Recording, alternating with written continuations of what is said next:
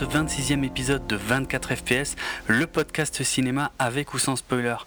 Moi c'est Jérôme, alias Draven, toi c'est Julien, alias Retz, on avait dit. Hein, ouais mais c'est dur à dire donc on peut oublier. Euh, et, on va parler donc euh, cette fois du nouveau film de Nicolas Winding Refn, alias Only God Forgives, euh, donc bah, qui qui a fait non, j'allais dire qui a fait sensation à Cannes, mais je crois que c'est pas le mot juste. Ah si, moi je trouve qu'il a fait sensation. Sensation. Ouais, bah je trouve qu'un film qui se fait US, ça fait sensation. Ouais, quelque part, ouais, ok. Ouais, non. Pour moi, je trouve que pendant les premiers jours de Cannes, c'était le seul film qui était au mode des gens, quoi. Hmm. Ouais, c'est vrai. Bon, alors en tout cas, euh, comme d'habitude, première partie de l'émission, euh, on va parler un petit peu de la carrière de, de Monsieur Refn et puis euh, de, de, ses films, en tout cas de ceux qu'on a déjà vus. Et puis on va donner notre avis sur donc son nouveau film. Peut-être en rentrant un peu plus dans les détails, mais quand même sans spoiler.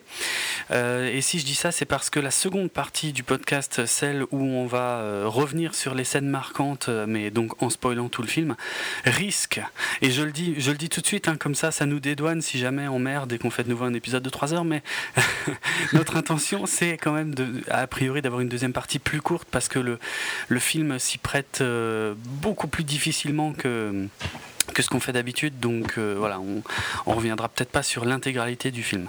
Mais bon, bref, on discutera de ça tout à l'heure. Euh, commençons donc avec euh, la carrière de Monsieur Refn, donc qui commence alors. qui commence, qui commence avec a priori Pusher en 1996.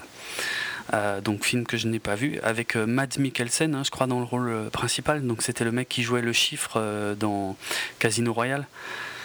Euh, Film danois. Hein. Oui, c'est vrai. tu l'as pas dit. Non, j'ai pas dit que Refn était effectivement danois. Euh, donc, si, vous, si vous le connaissez pas, c'est relativement normal, quoi. Ouais, c'est clair.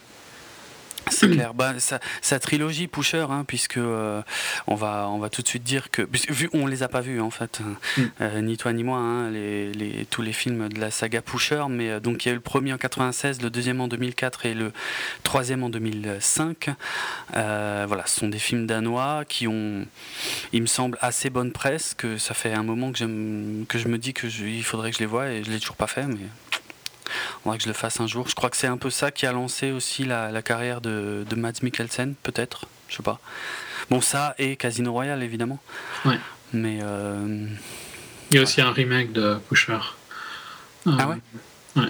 Un remake anglais de 2012. ah ouais, maintenant que tu le dis, oui, c'est vrai. Euh, j'en avais entendu parler, mais ouais. Pas vu non plus. Donc voilà, on passe un peu vite sur cela, hein, vu qu'on les a pas vus. En 2003, donc en, enfin non, d'abord en 99, entre le premier et le second Pusher, il a réalisé un film qui s'appelle Bleeder, et en 2003, il a réalisé un autre film qui s'appelle Fear X. Donc euh, encore une fois, hein, tout ça, ce sont des films que nous n'avons pas vus, à moins que je me trompe. Hein. Non, non, bah, non, j'ai pas de souvenir, mais pareil, c'est euh, c'est toujours des films. Euh, c'est des films danois, ouais. Ouais. Mmh. Quoique, quoique. Non, euh, c'est en...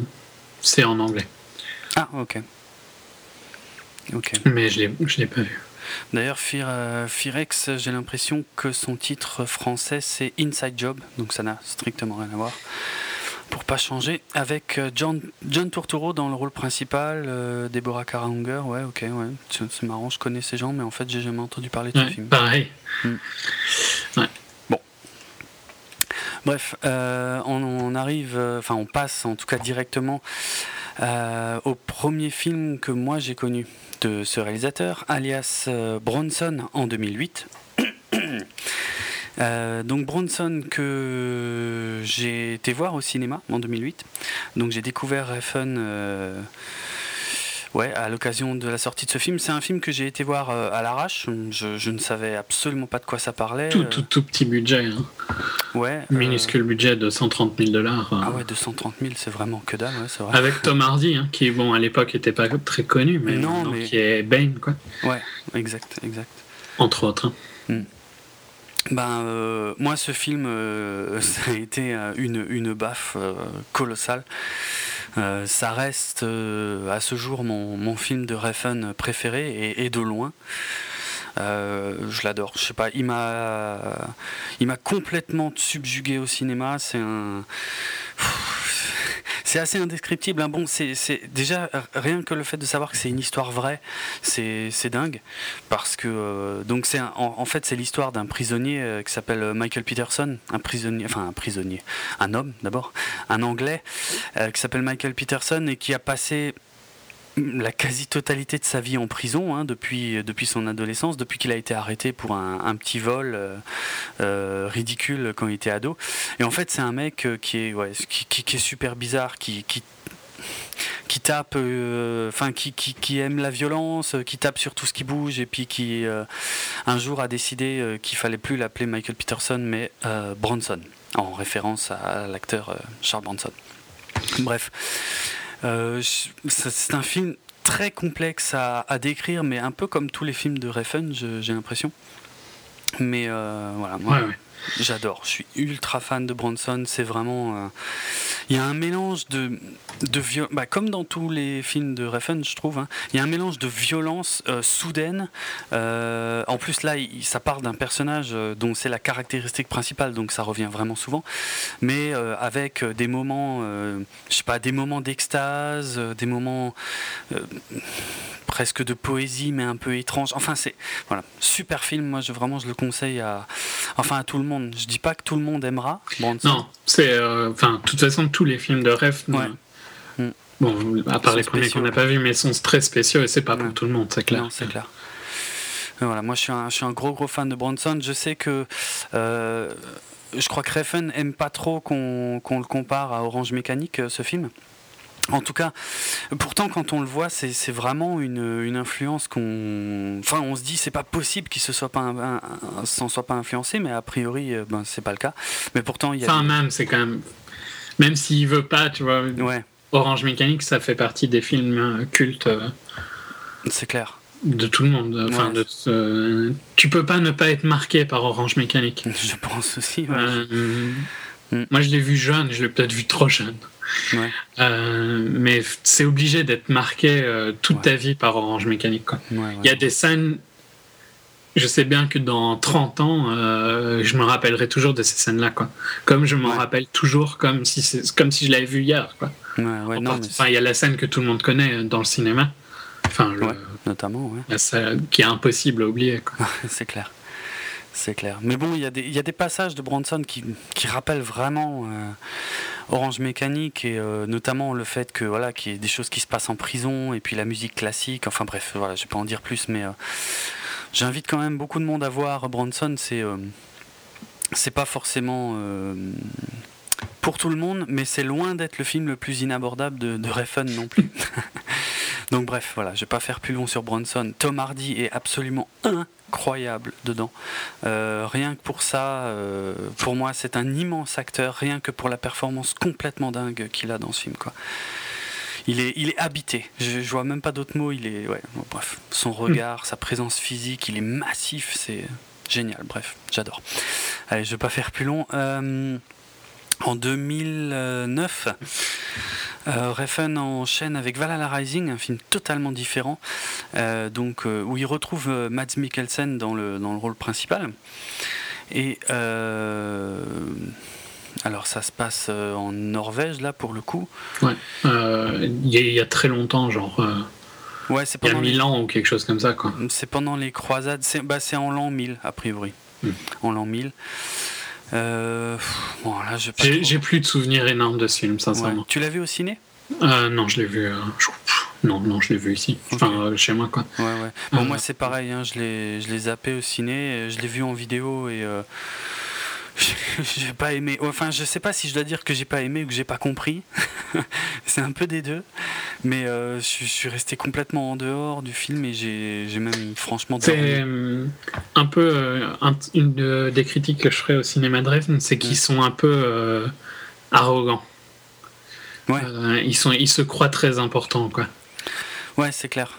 Donc si tu rentres pas dedans, l'expérience va être détestable. Ah ouais, grave. Euh, pour le prochain film, euh, qui est largement le plus populaire, hum, hum. Enfin, je sais pas si tu voulais dire autre chose sur Valhalla. Non, non, j'ai pas grand chose à dire sur Valhalla parce que Ouais, j'ai pas compris. Enfin, c'est pour, pour moi, c'était un enchaînement de décors, de beaux décors, mais pendant un peu trop longtemps et, euh, et j'ai rien, j'ai pas compris. J'ai pas compris l'histoire, j'ai pas compris ce qu'on voulait nous montrer. Et euh, bon, voilà quoi. J'ai pas, j'ai pas détesté, hein, mais je, je crois que j'ai dû m'y reprendre même à trois fois pour le regarder en fait mm. parce que je m'endormais. C'était catastrophique. Ouais. Mais donc son suivant, qui mm. est largement son plus euh, populaire et son mm. plus connu, Drive. Donc, euh, en 2011 2011 avec Ryan Gosling. Euh, donc fait aux États-Unis, ouvert à Cannes. Donc on était vraiment dans un autre niveau de. Ouais, c'est clair. beaucoup plus gros budget par rapport à ses budgets précédents. Mm. Et beaucoup plus gros succès également. mais Drive, vu qu'il a introduit des gens qui étaient pas du tout habitués à son style. Euh, il a été complètement divisé comme film. Hein. Il y a des gens qui ont détesté Drive. Ah Tous les deux, on a adoré Drive, mais il y a plein de gens qui ont détesté Drive. Mm, mm. Et je peux comprendre. Hein, je... Moi, j'adore. Euh, je trouve que c'est une expérience superbe qui est. Mm. Les... Clairement les séquences sont, sont sublimes, la, lumière est sublime, ça, de toute façon ça revient dans tous ces films, euh, encore plus dans Only God. Mais c'est ultra posé quoi. Ouais, c'est clair, c'est clair. Bah, Il y a peu de dialogue. C'est ça qui avait dérouté une partie du public à l'époque, hein, qui était euh, a priori dans l'attente d'un film de, un film d'action. Fast and Furious. Limite. Et, franchement, je trouve qu'il a été super mal vendu. Enfin. Bah ouais. Il a été mal vendu dans le sens où ça a déçu énormément de gens parce qu'il a été trop vendu comme un film d'action. Ouais, ouais. Et c'est à l'opposé, quoi. C'est ultra, ultra, ultra calme et ultra long et mmh, assez lent. Mmh. Ça prend vraiment son temps à développer. Et euh, ouais, en plus, c'est un cinéma quand même où il y a des, une agressivité soudaine à des moments qui euh, peut surprendre largement des gens, quoi c'est clair. Bon, moi, comme dit, hein, moi, je euh, j'avais Bronson en tête, qui est peut-être un de ses films les plus violents, enfin les plus régulièrement violents. mais du coup, moi j'étais pas trop surpris, mais c'est vrai que ça, ça a retourné pas mal de gens parce que c'est un film qui est super posé et de temps en temps ça pète, mais tu vois pas mm. venir et ça pète d'un coup et ça pète pas à moitié quoi. Et euh, a priori, c'est un peu dans, dans les très très peu de souvenirs que j'ai de Valhalla Rising, c'est un peu le cas aussi. De temps en temps, il, se frite, c'est un peu méchant. Et, euh, Mais l'ambiance est différente, tu vois. Ouais, Rising, c'est quand même les, les croisades. Ouais, ouais. Là, ouais, là c'était vraiment. Mais euh, l'ambiance de Drive, euh, elle est incomparable à un autre film, quoi, je trouve. Ouais. Ouais, non, clairement. Il a eu. Bah, à Cannes, il avait gagné le, prix de la, de la mise en scène. Ouais. Euh, largement mérité, hein, parce que c'est un mec qui calcule ses plans au, millimètre. Hein, Probablement le, réalisateur qui euh, fait le plus attention à comment chaque plan est, à ah comment la lumière est. Ah c'est le maître de la lumière, je trouve. Il n'y a, pas un, y a pas un, un, réalisateur qui est meilleur que lui sur euh, là maintenant. Il n'y en a pas, je trouve. C'est pas, il a des points faibles, hein, on en mm. parlera. Mais ses choix d'ambiance et tout ça sont imbattable par, euh, par qui que ce soit. Quoi. Ouais. ouais, je suis assez d'accord. Et euh, en plus, Ryan Gosling était excellent quoi, dedans, je trouve. Ouais, bah moi je le connaissais pas avant Drive.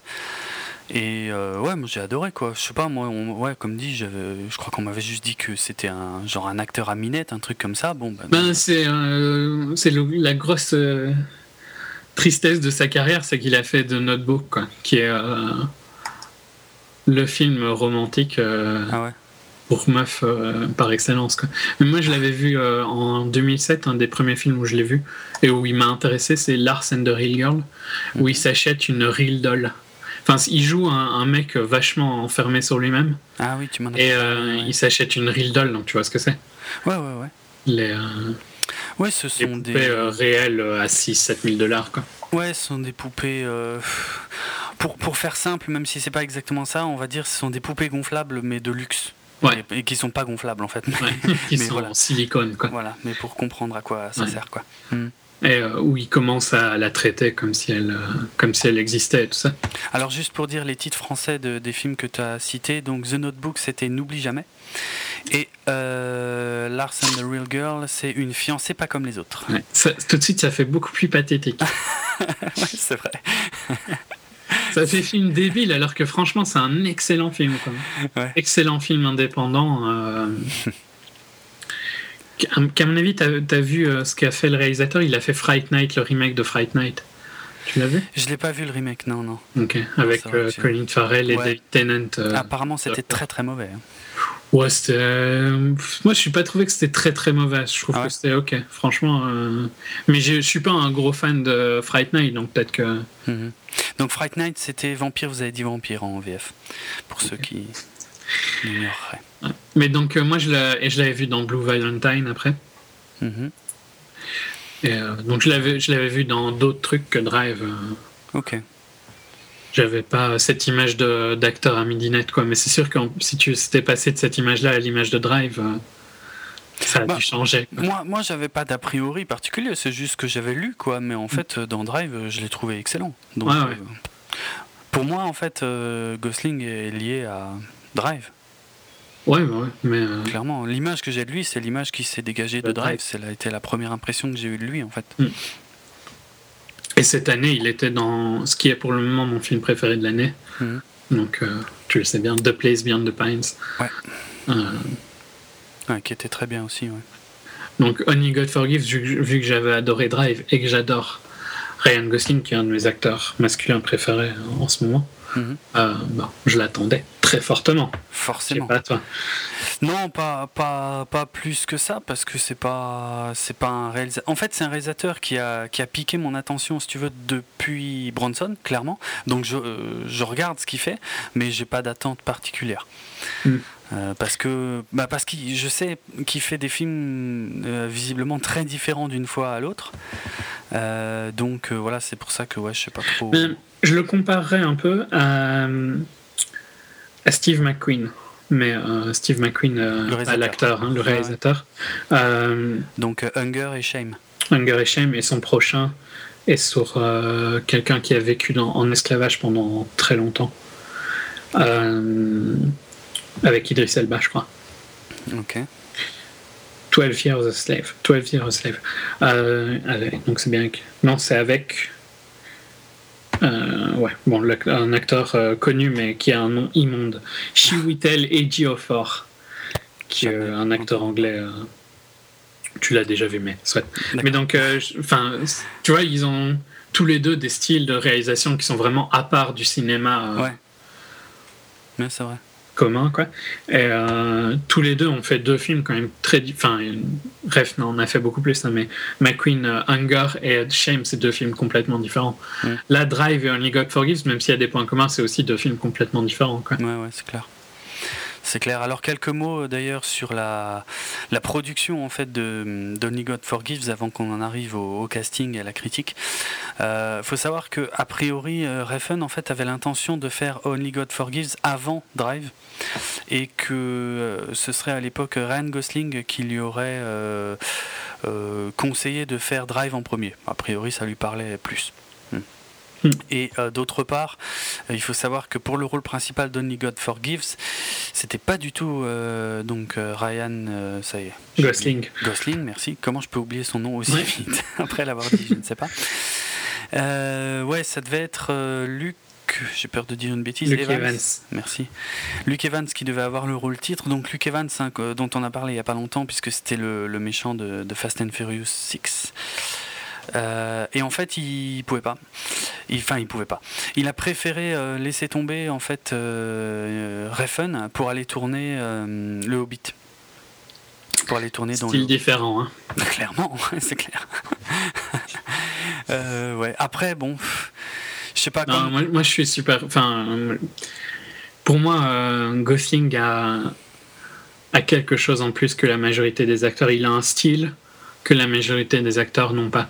Dans, dans euh, Place Beyond the Pines, tu vois bien qu'il impose un style qui est unique à euh, Gosling, quoi, je trouve. Et dans, dans Lars, il a un style unique. Et même dans un film beaucoup plus léger qui est excellent, c'est une, euh, c'est une comédie romantique, mais vraiment super fun, c'est Crazy Stupid Love avec Emma Stone et Steve Carell.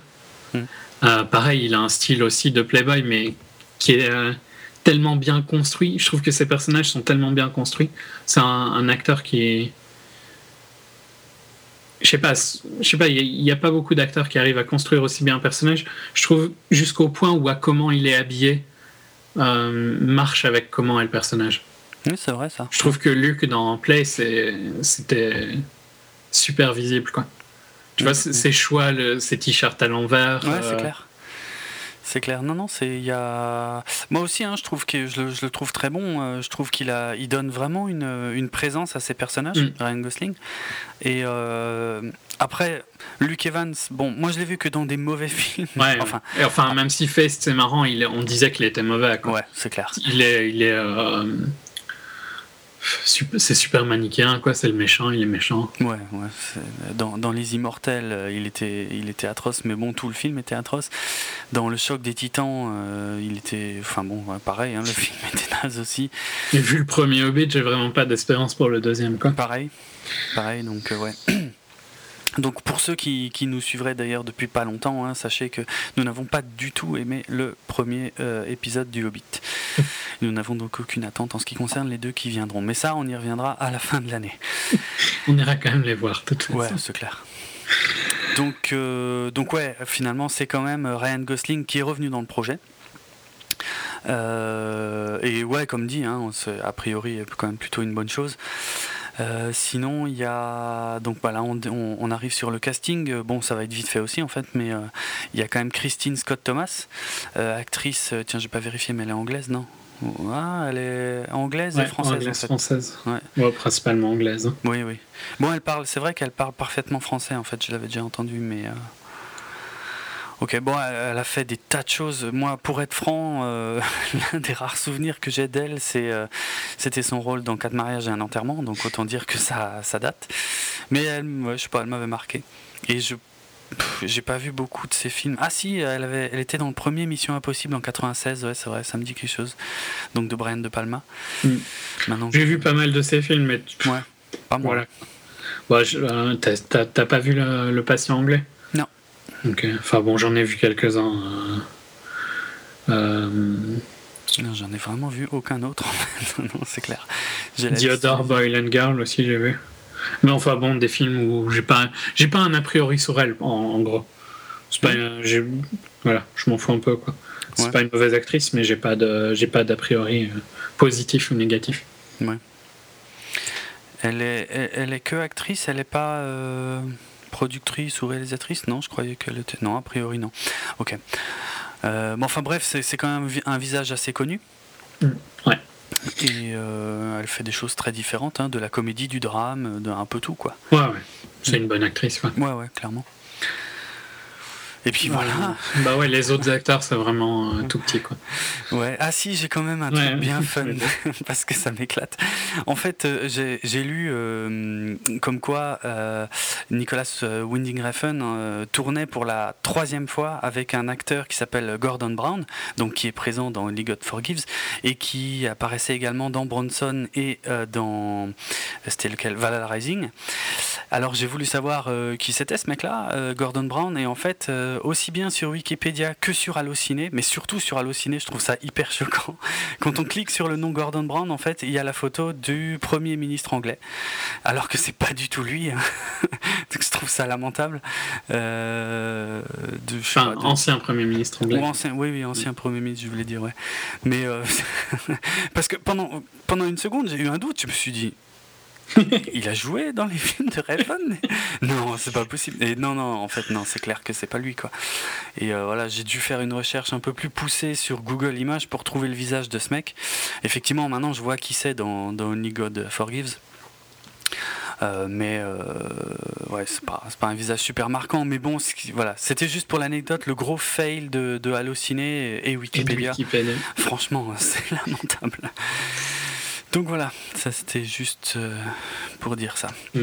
Et sinon, ouais, ben alors, étant donné que l'action de, Only God Forgives euh, se déroule en Thaïlande, eh bien, on a euh, essentiellement des, acteurs thaïlandais donc pour les autres rôles. Alors, on, va dire le rôle masculin principal est interprété par un certain Vitaya Pansringam ça va, je l'ai pas trop écorché. Et le rôle féminin principal est interprété par Rata Fongam, qui est sacrément canon. Ouais, en passant. Sublime, sublime. vraiment, magnifique. Il n'y a pas de wiki, hein, malheureusement. Non, non c'est vrai. J'ai regardé quand je suis sorti du film. Excellent. Donc voilà, bah, je crois que on a, on a fait tout ce qu'on a pu en ce qui concerne la fiche technique du film. Mm. Et on va passer à la critique, toujours sans spoiler. Et euh, juste pour dire pour les auditeurs, en fait, nous ne nous sommes pas encore consultés au sujet du film, donc euh, je ne sais pas du tout ce que Julien en a pensé et Julien ne sait absolument pas ce que j'en ai pensé. Alors, qui ouvre le bal? Non, ben. Je dirais que euh, moi je l'attendais à mort et euh, ça a forcément, même si, même si je m'en fous un peu de la réaction de Cannes, ça a quand même eu un impact sur. Ah, juste pour dire, il a été hué à la projection presse à Cannes. Il y a des gens qui sont sortis et tout ça. Euh, et juste pour. Euh, ouais, quoi que non, je dirai l'anecdote après. Mais euh, vas-y, donne ton avis. Ou, je veux bien donner le mien, hein, si tu veux. N'importe, non, je m'en fous. Moi, j'ai, en fait, j'ai beaucoup aimé. Bah, moi, quand je suis sorti, j'ai un peu hésité. Et maintenant, ça fait. je l'ai vu jeudi, donc ça fait. Ça fait 3, 5 jours que je l'ai vu. Mmh. Euh, et là, euh, j'ai pu réfléchir, tu vois, je l'ai beaucoup aimé aussi. Mais je peux largement comprendre pourquoi des gens ne l'aimeraient pas. Ah ouais, clairement. Parce que si, euh, les gens qui n'ont pas aimé Drive parce que c'était lent ou trop, trop, trop peu de dialogue, mais ils vont mm. détester ah, clair. c'est clair. Eh ben, je suis surpris, je pensais pas qu'on allait aimer tous les deux. Non, ouais, j'étais pas sûr non plus, mais j'ai bon, honnêtement, pendant le film, j'ai eu des moments d'hésitation. Hein, pareil, Pareil. Euh, c'est ah plus en, poste quand j'analysais euh, l'expérience que je trouve que l'expérience vaut quand même vraiment la peine. Hmm. C'est largement, ce sera pas un de mes films préférés de l'année. Hein. Mais euh, c'est une expérience que je suis content d'avoir eue. Quoi. Je n'ai pas spécialement envie de la revoir, mais je suis content de l'avoir eu une fois. Pour l'anecdote, moi dans ma séance, il y en a quand même pas mal de gens qui sont sortis. Quoi. Donc il y a six personnes qui sont sorties sur une trentaine. Donc ah, ça fait pas mal hein, quand même. C'est quand même assez rare autant. Quoi. Ouais, ouais, ouais. Euh, et euh, pas que à des moments violents. Hein. Ah euh, il y en a qui sont sortis à des moments normaux, quoi, je dirais. Mhm. Oui, parce que a priori, donc suite à la Projo de Cannes, les, les, critiques qui sont, qui sont tout de suite sorties, c'était que c'était euh, soit très chiant, soit euh, trop violent, en fait. Hmm. C'est-à-dire, on, se fait chier à mort pendant. Euh, je, il dure. Il est, il est super court, hein, il dure une heure et demie. Ouais, il dure qu'une heure et demie. Et, mais et de temps en temps, de temps en temps, c'est tellement violent que c'en est soi-disant insupportable. Ben, bon. Moi, il y a une scène quand même où j'ai eu du mal, quoi. Je pense que. on, en parlera, on en parlera, mais sincèrement, j'ai dû tourner la tête, quoi. Ouais. Mais t'es es plus à l'aise que moi, hein Ouais, sur ça, sur ça, je crois aussi. Et euh, c'est. Moi, moi j'ai été déçu, tu vois, parce que si. Enfin, déçu. Si on me dit qu'un film est tellement violent que c'en est à peine supportable, forcément, j'ai des attentes. Plus. Ouais, j'aurais peut-être pas dû te le dire. Mais moi, je te l'ai dit plus parce que tu m'as dit que tu veux y aller avec quelqu'un qui est peut-être un peu sensible. Ouais, Donc, je trouvais que c'était. Bon, vu le nombre de gens qui sont sortis, hmm. euh, il est bizarrement violent parce qu'il n'est pas si violent que ça, mais quand il est violent, il peut l'être très, quand même très très fort. Quoi. Moi, je trouve qu'il y a un plan, et je suis sûr que c'est celui dont tu parles aussi. Il y a un seul plan qui est vraiment hard. Et qui dure longtemps. Euh, moi, je dirais qu'il y en a deux. Il y en a un au début. Euh, où le visage est complètement. Euh, mais c'est très court par contre. Moi j'ai trouvé ça toujours court en fait. Ah, moi, je trouve que, moi non, je trouve que celui qu'on est tous les deux d'accord, ouais. euh, je trouve qu'il prend son temps quand même. Hein. Il est violent pendant une. Enfin non, il est violent et il est violent mentalement, tu vois. Parce que tu sais qu'il empire. Et donc il y, a une, euh, il y a une tension qui monte. Mais le, le pic de violence, quoi, est assez court. Hum, hum. Là où j'ai dû tourner la tête, c'est assez court. Mais... Finalement, je me demande. Ouais, ouais, je pense qu'on en parlera après parce que finalement, je suis pas sûr que ce soit celui que je crois ou t'as tout okay. tête. Mais enfin, bref, on y reviendra. Mm. Effectivement. Mais moi, ouais, voilà. Euh, bon, je suis un peu plus habitué aux films de genre et puis, enfin, j'aime ça aussi. Donc, c'est vrai que niveau violence, j'ai pas trouvé ça incroyable. Mais je, veux, je crois euh, totalement que pour le grand public, c'est un peu hard quand même. Je, je dis pas ouais, puis en plus, il y a, euh, en dehors de même de la violence physique, il y a, des, y a un le peu de dialogue qu'il y a, il y en a un qui est quand même particulièrement dur. Quoi. fond, je pense qu'il peut être super dur à, entendre pour euh, des gens qui sont pas. Hmm. Là, par contre, moi, j'ai aucun problème, mais je peux comprendre. Euh, je peux comprendre que ça choquerait, quoi. Et. Et vu qu'il est tellement calme à d'autres moments, en fait, c'est les contrastes qui sont vraiment durs dans ce film. Ouais, ouais. Et je, je comprends totalement qu'on l'aime pas parce que c'est un film qui est c'est pas vraiment un film c'est plus une expérience quoi mais alors là où ça me fait marrer c'est que euh, Khan adore Tree of Life qui est franchement un film où il n'y a pas de dialogue et où on s'emmerde comme pas possible juste parce que euh, il fait des beaux plans et tout mhm. Qui font et maintenant en plus Malik je trouve que quand tu vois les trailers to, to the Wonder il fait les mêmes plans quoi ah ouais. euh, c'est les plans qui bougent un peu euh, avec un angle un peu différent des autres. Mm. Alors donc Malik, il a le droit de faire des plans euh, un peu, euh, je dirais pas, c'est pas arrogant que je cherche, mais self important, self important, tu vois, un peu. Ouais, un peu artistique, on pourrait dire pour faire simple, quoi. Ouais. Hmm. Ouais, pour faire simple, un peu artistique. Donc Malik, il a le droit, mais Ref, il n'a pas le droit. Hein, parce que franchement, euh, c'est clairement ça. Quoi. Les mecs, ils, se touchent sur Tree of Life. Je parle de, de Cannes. Hein. Ils se touchent sur Tree of Life et puis ils critiquent Only God Forgives pour les mêmes choses qu'ils adorent Tree of Life. Quoi. Hmm. Ah oui, Tree of Life, c'est une expérience, tout ça. Ben, moi, je trouve que euh, c'est une bien meilleure expérience, Only God Forgives, euh, au niveau de la de l'ambiance lumineuse et de l'ambiance de. C'est Bangkok. Hein. Ouais, ouais. Euh, l'ambiance de Bangkok, c'est sublime, quoi. et ces contrastes avec des moments où ils, chantent du karaoké, qui a, ça n'a rien à voir dans. Tu vois, tu, sors d'une scène ultra violente et tu passes sur une chanson de karaoké super douce, quoi. Mm, mm. C'est. Euh, ça, d'ailleurs, ça, ça fait partie des rares scènes avec lesquelles j'ai eu un peu de mal quand même, le karaoké. Ah ouais? J'aime bien parce que y a ce personnage, euh, donc c'est quoi comme un super intendant, je crois? Tu sais que c'est pas dit dans le film en fait. Hein. C'est jamais dit dans le film euh, en fait, euh, donc on va, peut-être pas trop en dire de, de ce côté-là quoi, mais euh, c'est vrai qu'on n'a pas trop parlé de l'histoire, mais là mm. encore une fois, c'est pas évident parce qu'il dans, dans le film lui-même, il y a très peu de clés qui sont données sur l'histoire. Au final, tu le sais plus parce que tu as lu avant quoi, de quoi ça parlait. Ouais, ouais. Bon, moi, en fait, j'ai lu après. Et donc j'ai appris des trucs après en fait, mais effectivement ouais voilà il y a des choses un peu étranges. En gros, les, on sait que c'est un policier quand même, mais bon ouais vas-y. Ouais a priori c'est vrai qu'on sait que c'est un policier, mais en, en, gros c'est euh, l'histoire de, de, Julian donc qui est joué par euh, Ryan Gosling. Euh, qui vit donc à Bangkok avec son frère, euh, c'est quoi Billy? Ouais, Billy. Euh, et puis donc ils, ont tous les deux un club de boxe. Dire? Un club de boxe, ouais, de boxe taille. Et puis a priori ils dealent un peu de drogue aussi. Ouais, ce qui n'est pas non plus ultra visible. Hein. Non, c'est. Franchement, tu pourrais penser qu'ils, qu'ils prennent des paris. Hein. Ah, euh, ouais, non, ouais, c'est vrai que ça pourrait être. Ouais, non, c'est vrai, ça pourrait. Ça pourrait. Mais c'est vrai que c'est pas c'est pas clairement montré. Hein. Euh, et bon, en gros, euh, Billy euh, Billy va faire le con et va se faire tuer. Je, je vais pas trop en dire. Hein, mhm. bref, va se faire tuer et en fait la mère de Julian arrive à Bangkok, donc la mère qui est interprétée par Christine Scott Thomas, et demande à Julian de, de venger son frère. Voilà. Ça, ça déclenche la, chaîne d'événements. Et donc, euh, en face de tout ça, il y, a un, y a un Thaïlandais, euh, donc celui qu'on on va certainement appeler le policier. Euh, Mais qui c'est pour ça que j'ai dit superintendant, c'est le mot anglais hein, que je veux dire.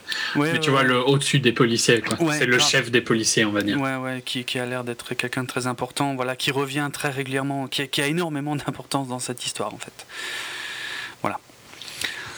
Euh, bah, je sais pas. Je sais pas si tu veux passer au spoiler ou si tu veux. Déjà, attends, non, non, non, non, parce que j'ai pas encore tout couvert. Euh, non, non, il y, a, quand même, il y a quand même des choses qui m'ont pas plu. En fait, il y a des choses qui m'ont plu sur lesquelles je voudrais encore un peu appuyer. C'est, euh, ben, bon, c'est des choses qui sont critiquées, hein, mais que moi j'ai vraiment aimé. C'est effectivement dans les critiques spectateurs que j'ai pu consulter euh, aujourd'hui, là, vite fait, euh, il y a beaucoup de gens qui disent ouais, euh, Refn se fout de la gueule du monde et en gros, il, il fait, il fait des travelling hyper lents dans des couloirs éclairés par des néons rouges. Alors oui, c'est bah vrai. Techniquement, c'est vrai, mais, hein. mais, mais, franchement, moi, j'ai kiffé quoi, parce que en plus, il y a une la musique de ce film. Ouais, la musique est sublime. À fond, elle est vraiment bien et elle est hum, Bon, il y a, différents thèmes, hein. il y, a, des trucs, euh, il y a des gros cuivres très très graves, très lourds, pas, euh, pas dans le même style qu'on commence à voir. Euh, comment dire un peu partout à Hollywood. Hein. Là, c'est quelque chose de plus hum, qui sonne beaucoup plus naturel et moi, ça m'a énormément rappelé en fait Shining. J'ai énormément pensé à Shining pendant Only God Forgives. Avec beaucoup moins d'histoire quand même.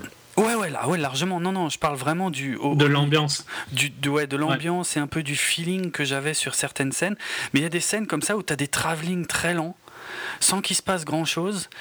Et, euh, et puis tu as, as, ces gros. Ouais. Et, moi, ça me foutait des frissons, quoi. C'était. Euh, j'ai vraiment, vraiment bien aimé ça, quoi. Après, euh, il est clair que il faut pas y aller pour le scénar. Non, c'est un film hein. d'ambiance. Ouais, clairement à 200% même. Il faut pas y aller pour le scénar parce que euh, déjà on nous donne pas vraiment toutes les clés de l'histoire et puis euh, il y, a 10 lignes de dialogue. c'est clair, il y a très peu de dialogue. Euh, il y a hum, et puis c'est pas, enfin c'est pas une histoire forcément passionnante hein, non plus. et j'ai par contre un gros bémol moi sur la conclusion. Je, euh, je suis conscient du fait qu'on nous donne pas franchement les clés de l'ensemble de l'histoire, mais j'ai du mal avec la fin et, je crois on en a déjà parlé. Hein, moi, j'ai du mal avec les fins euh, qui sont peu claires. Alors là, toute l'histoire est peu claire, mais mais mais et ça m'a pas trop gêné pendant le film, mais à la fin, euh, il y a, ça m'a emmerdé. Hmm. Donc voilà, c'est l'un des rares trucs. Euh, non, moi j'aime encore bien ça. Donc pareil, on en a déjà parlé. Et j'aime encore bien ça. Donc, euh, enfin, ça dépend du film. Tu vois, il y a des films où j'aime bien d'avoir euh, une fermeture. En gros, les, les films cons, sans méchanceté dans le mot con, tu vois, mais les films simples. Et je, et, je, dirais que Iron Man, c'est un film simple. Hein. Hmm. Donc même les, les, bons films, mais qui sont pas un dé qui cherche pas quelque chose de différent. J'aime bien avoir euh, une, une, une, fin, quoi. Mais les, les, films plus indés qui sont plus dans l'ambiance et tout ça, ça me dérange beaucoup moins de pas avoir de fin. Parce que j'y étais plus pour euh, une expérience que pour une histoire, quoi. Et donc je m'en fous un peu de l'histoire. Franchement, l'histoire de Only God Forgives, comme tu dis, c'est une histoire de vengeance, tout ce qui est plus classique, quoi. Ouais, ouais. Euh, pourquoi on en parlera un peu plus. Euh, il y, a mhm. des trucs qui choquent dans cette, euh, dans cette histoire. Les quelques trucs qui choquent dans cette histoire. Parce qu'à mon avis, il l'a cherché exprès. Hein. Mais euh, on en parlera dans les spoilers, mais elle n'est pas importante. Quoi. Si tu vas voir ce film et si tu veux apprécier ce film, c'est uniquement pour la lumière qu'il utilise, comment il maîtrise la lumière, comment il maîtrise ses plans. Ses plans sont sublimes, sublimes tous. Euh, ces personnages aussi sont superbes euh, niveau euh, style. Hein. Bah, c'est clair, ouais, ouais, leur, leur, euh, leur comportement, leur démarche, leur, position dans l'image, tout, tout, tout. La démarche de, du policier, par exemple, elle est, elle, va trop bien. Ouais, mais elle va tellement bien avec son personnage, quoi. Ah, c'est clair, c'est clair. Et le, et franchement, le personnage de Christine Scott Thomas est atroce. Ouais, mais atroce dans, dans le bon sens, quoi. Ah. Ouais, c'est un peu compliqué. Oui, oui, non, atroce dans le sens où c'est. Euh, il est détestable à souhait. Ah ouais, moi, c'est l'un des euh, personnages les plus horribles que j'ai que j'ai pu voir au cinéma depuis longtemps, quoi. Et en plus, elle a le dialogue, le pire dialogue du film, le dialogue le plus. Mais tu te dis, mais oufti, quoi Qu'est-ce qui se passe, quoi? Putain, est-ce qu'elle a vraiment dit ça? Non, non, après. Son personnage est incroyable. Elle est, elle est quasiment méconnaissable d'ailleurs, je trouve, hein, Christine Scott Thomas. Mais il faut dire que. On mais elle joue trop Ah ouais. bien, quoi. À fond, à fond. On la voit assez peu dans des lumières naturelles. Il y a quelques lumières naturelles dans le film, Mm. et puis il y a beaucoup de lumières euh, ben, très artificielles, genre euh, entièrement rouge ou Ouais, entièrement bleu. rouge, euh, Ouais, surtout rouge en tout cas, ouais, c'est clair. et très néon, quoi. Très néon, ouais, ouais, à fond. À fond. Mais son personnage à elle, franchement, m'a vraiment secoué, quoi. Ouais, ouais. Et, euh, ouais, Dans mes autres critiques, je dirais que. Mais en fait, mes critiques, les critiques, je dirais, plutôt dans les autres critiques qu'il y a eu, c'est euh, euh, Ryan Gosling, euh, Julian, est euh, mono-expressif. Bah ouais, mais c'est le personnage, quoi. Mais clairement. C'est comme ça que le personnage a été écrit, c'est Ouais, comme ça qu'il est censé être. Il, il a beau être mono-expressif, moi je trouve qu'il y a énormément de choses qui passent dans Ouais. les regards. c'est, su- c'est, Hein. son son visage change très peu, mais Ouais. ses yeux parlent à mort, quoi. À fond, c'est clair, c'est clair. Mais les, les regards sont hyper importants dans ce film, et notamment celui de, de Julian, qui est, qui est le, ouais, le, le- le principal, on va dire. Quoi. Mais euh, c'est ouf tout ce qui passe dans ces, dans ces visages, qui parlent pas, qui, et qui bougent très peu. Et même quand il parle, je trouve qu'il y, a- il y a une scène où il parle avec May. Ouais. Euh, où il, Mai, Mai, d'ailleurs. Mai, ouais. Comme dans le film, ça se dit pas Euh, May. Il passe de, de calme, gentil Ouais. à euh, ultra euh, agressif. Quoi. Ouais, c'est Et sur, euh, son visage change très peu, Ouais. mais tu as, tout de suite compris la, la différence. Quoi. Non. Il le fait passer, dans son peu de changement d'expression, il fait passer dix fois plus que Vin Diesel dans ses euh, 1000 euh, et euh, 15, 1015 fronts de sourcils. Euh, ouais, non mais au secours, euh, tu compares l'incomparable. Ouais, non, mais tu sais, pour, euh, pour pousser à l'extrême. Ouais, Il sûr. fait passer beaucoup plus en étant quasi mono-expressif que la majorité des acteurs font en n'étant pas mono-expressif. Non, je suis d'accord. Je suis d'accord. Hmm. Donc c'est une critique que je trouve pas, pas du tout, euh, pas vrai du tout. Quoi. Non, c'est clair. C'est vrai, il a un peu toujours la même tête. Il était assez impassible dans Drive. Dans Drive, et, hein. et dans, dans Place Beyond the Pines aussi, hein, quelque part. Ouais. C'est son Bon. style. Dans, dans Crazy Ouais. Stupid Love, il est beaucoup plus, euh, beaucoup plus ouvert. Mais euh, dans, dans ces trois rôles-là, qui sont des rôles où il n'y a pas de raison qu'ils soient excessivement expressifs. quoi. C'est des rôles assez sombres dans tous les Ouais, cas. ouais. Euh, il apporte tellement à ses personnages Ah en très peu. Quoi. Et je le disais pour Place Beyond the Pines, mais je trouve que son choix de vêtements. Euh, j'ai un, j'ai un- gros man crush sur euh, Ryan Gosling, hein, au cas où tu n'aurais pas remarqué. Euh, mais je me, je, me, je me rattraperai en, en, me, en faisant un gros girl crush sur euh. Euh, je trouve que ces choix de vêtements, qui je suis quasi sûr sont lui, parce que euh, c'est trop dans tous ses films, c'est comme ça, tu vois. Ouais, Donc je pense pas que c'est un agent ou je pense pas que c'est le film, je pense que c'est lui qui décide. Il fait des choix euh, qui vont tellement bien avec les moments et les scènes et il est tellement Mhm. toujours bien habillé, je trouve. Ouais. Je sais pas Ouais, si tu l'as remarqué, euh, Ah si, si, si, il est super bien sapé. euh. même dans, euh, dans ses fringues simples, hein, tu vois. Ouais, mais ça lui, Ça, lui va, mais parfaitement, quoi. Ouais, c'est clair, tu sens qu'il est. Enfin, ouais, ça, on dirait pas que c'est un costume qu'il a Non, mis, quoi. c'est ce qu'il met, on dirait. Ouais. C'est vrai.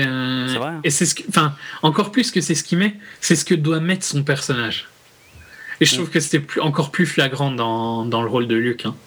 Dans The Place Beyond the ouais. Pines, ouais, carrément, ouais, ouais. Mais, euh, mais ici, Ah ouais. son costume bleu, à un moment, qui est, qui est connu, hein, c'est pas un spoil, en- dans toute plein de photos presse, euh, il est avec son costume bleu, euh, est tellement adapté à ce moment-là et au moment qui suit. Mm. Enfin, c'est. Ouais. Non, je suis, je suis, je suis d'accord. Et puis, a priori, on, on a, on a regardé avant de commencer l'enregistrement, euh, on a trouvé quelques anecdotes et on se rend compte que, que Ryan Gosling a apporté pas mal de choses au tournage, en fait. Mm. Au film, je veux dire plutôt. euh, que ce soit des, des dialogues, a priori. Moi, j'ai trouvé une anecdote dont je parlerai tout à l'heure sur une, une scène bien précise, euh, une scène que, qui, peut, qui peut laisser personne indifférent hein, si on a vu le film, mais euh, qui apparemment vient de, de Ryan Gosling. Euh, donc ouais, ça m'étonnerait pas qu'il apporte, euh, enfin qu'il travaille son personnage jusque là, quoi. C'est clair, jus- jusqu'au costume. hein. Pour finir sur lui, en plus, c'est un, un acteur qu'on va bientôt plus voir. Quoi. Donc ça fait partie de ses derniers films, vu qu'il a arrêté. Ouais. Il, il fait une pause. Donc il lui reste deux films, un, un projet avec Melik et euh, le film qu'il réalise. Où Ah, ok. il jouera pas, ou ce sera avec euh, Christina Hendricks et sa copine Eva Mendes. Ah, bah, copine dans le sens copine, c'est sa vraie copine. Ah ouais? En, vrai, quoi, c'est ça. Enfin, je sais pas s'ils sont fiancés. Ah oui, mais en, oui, en fait, je le savais. En plus, j'avais déjà lu quelque part. Ouais, c'est vrai. Pas mal. Et aussi euh, Matt Smith, le, le nouveau docteur, le dernier docteur en. Ah oui, je me disais que j'avais déjà entendu ce nom.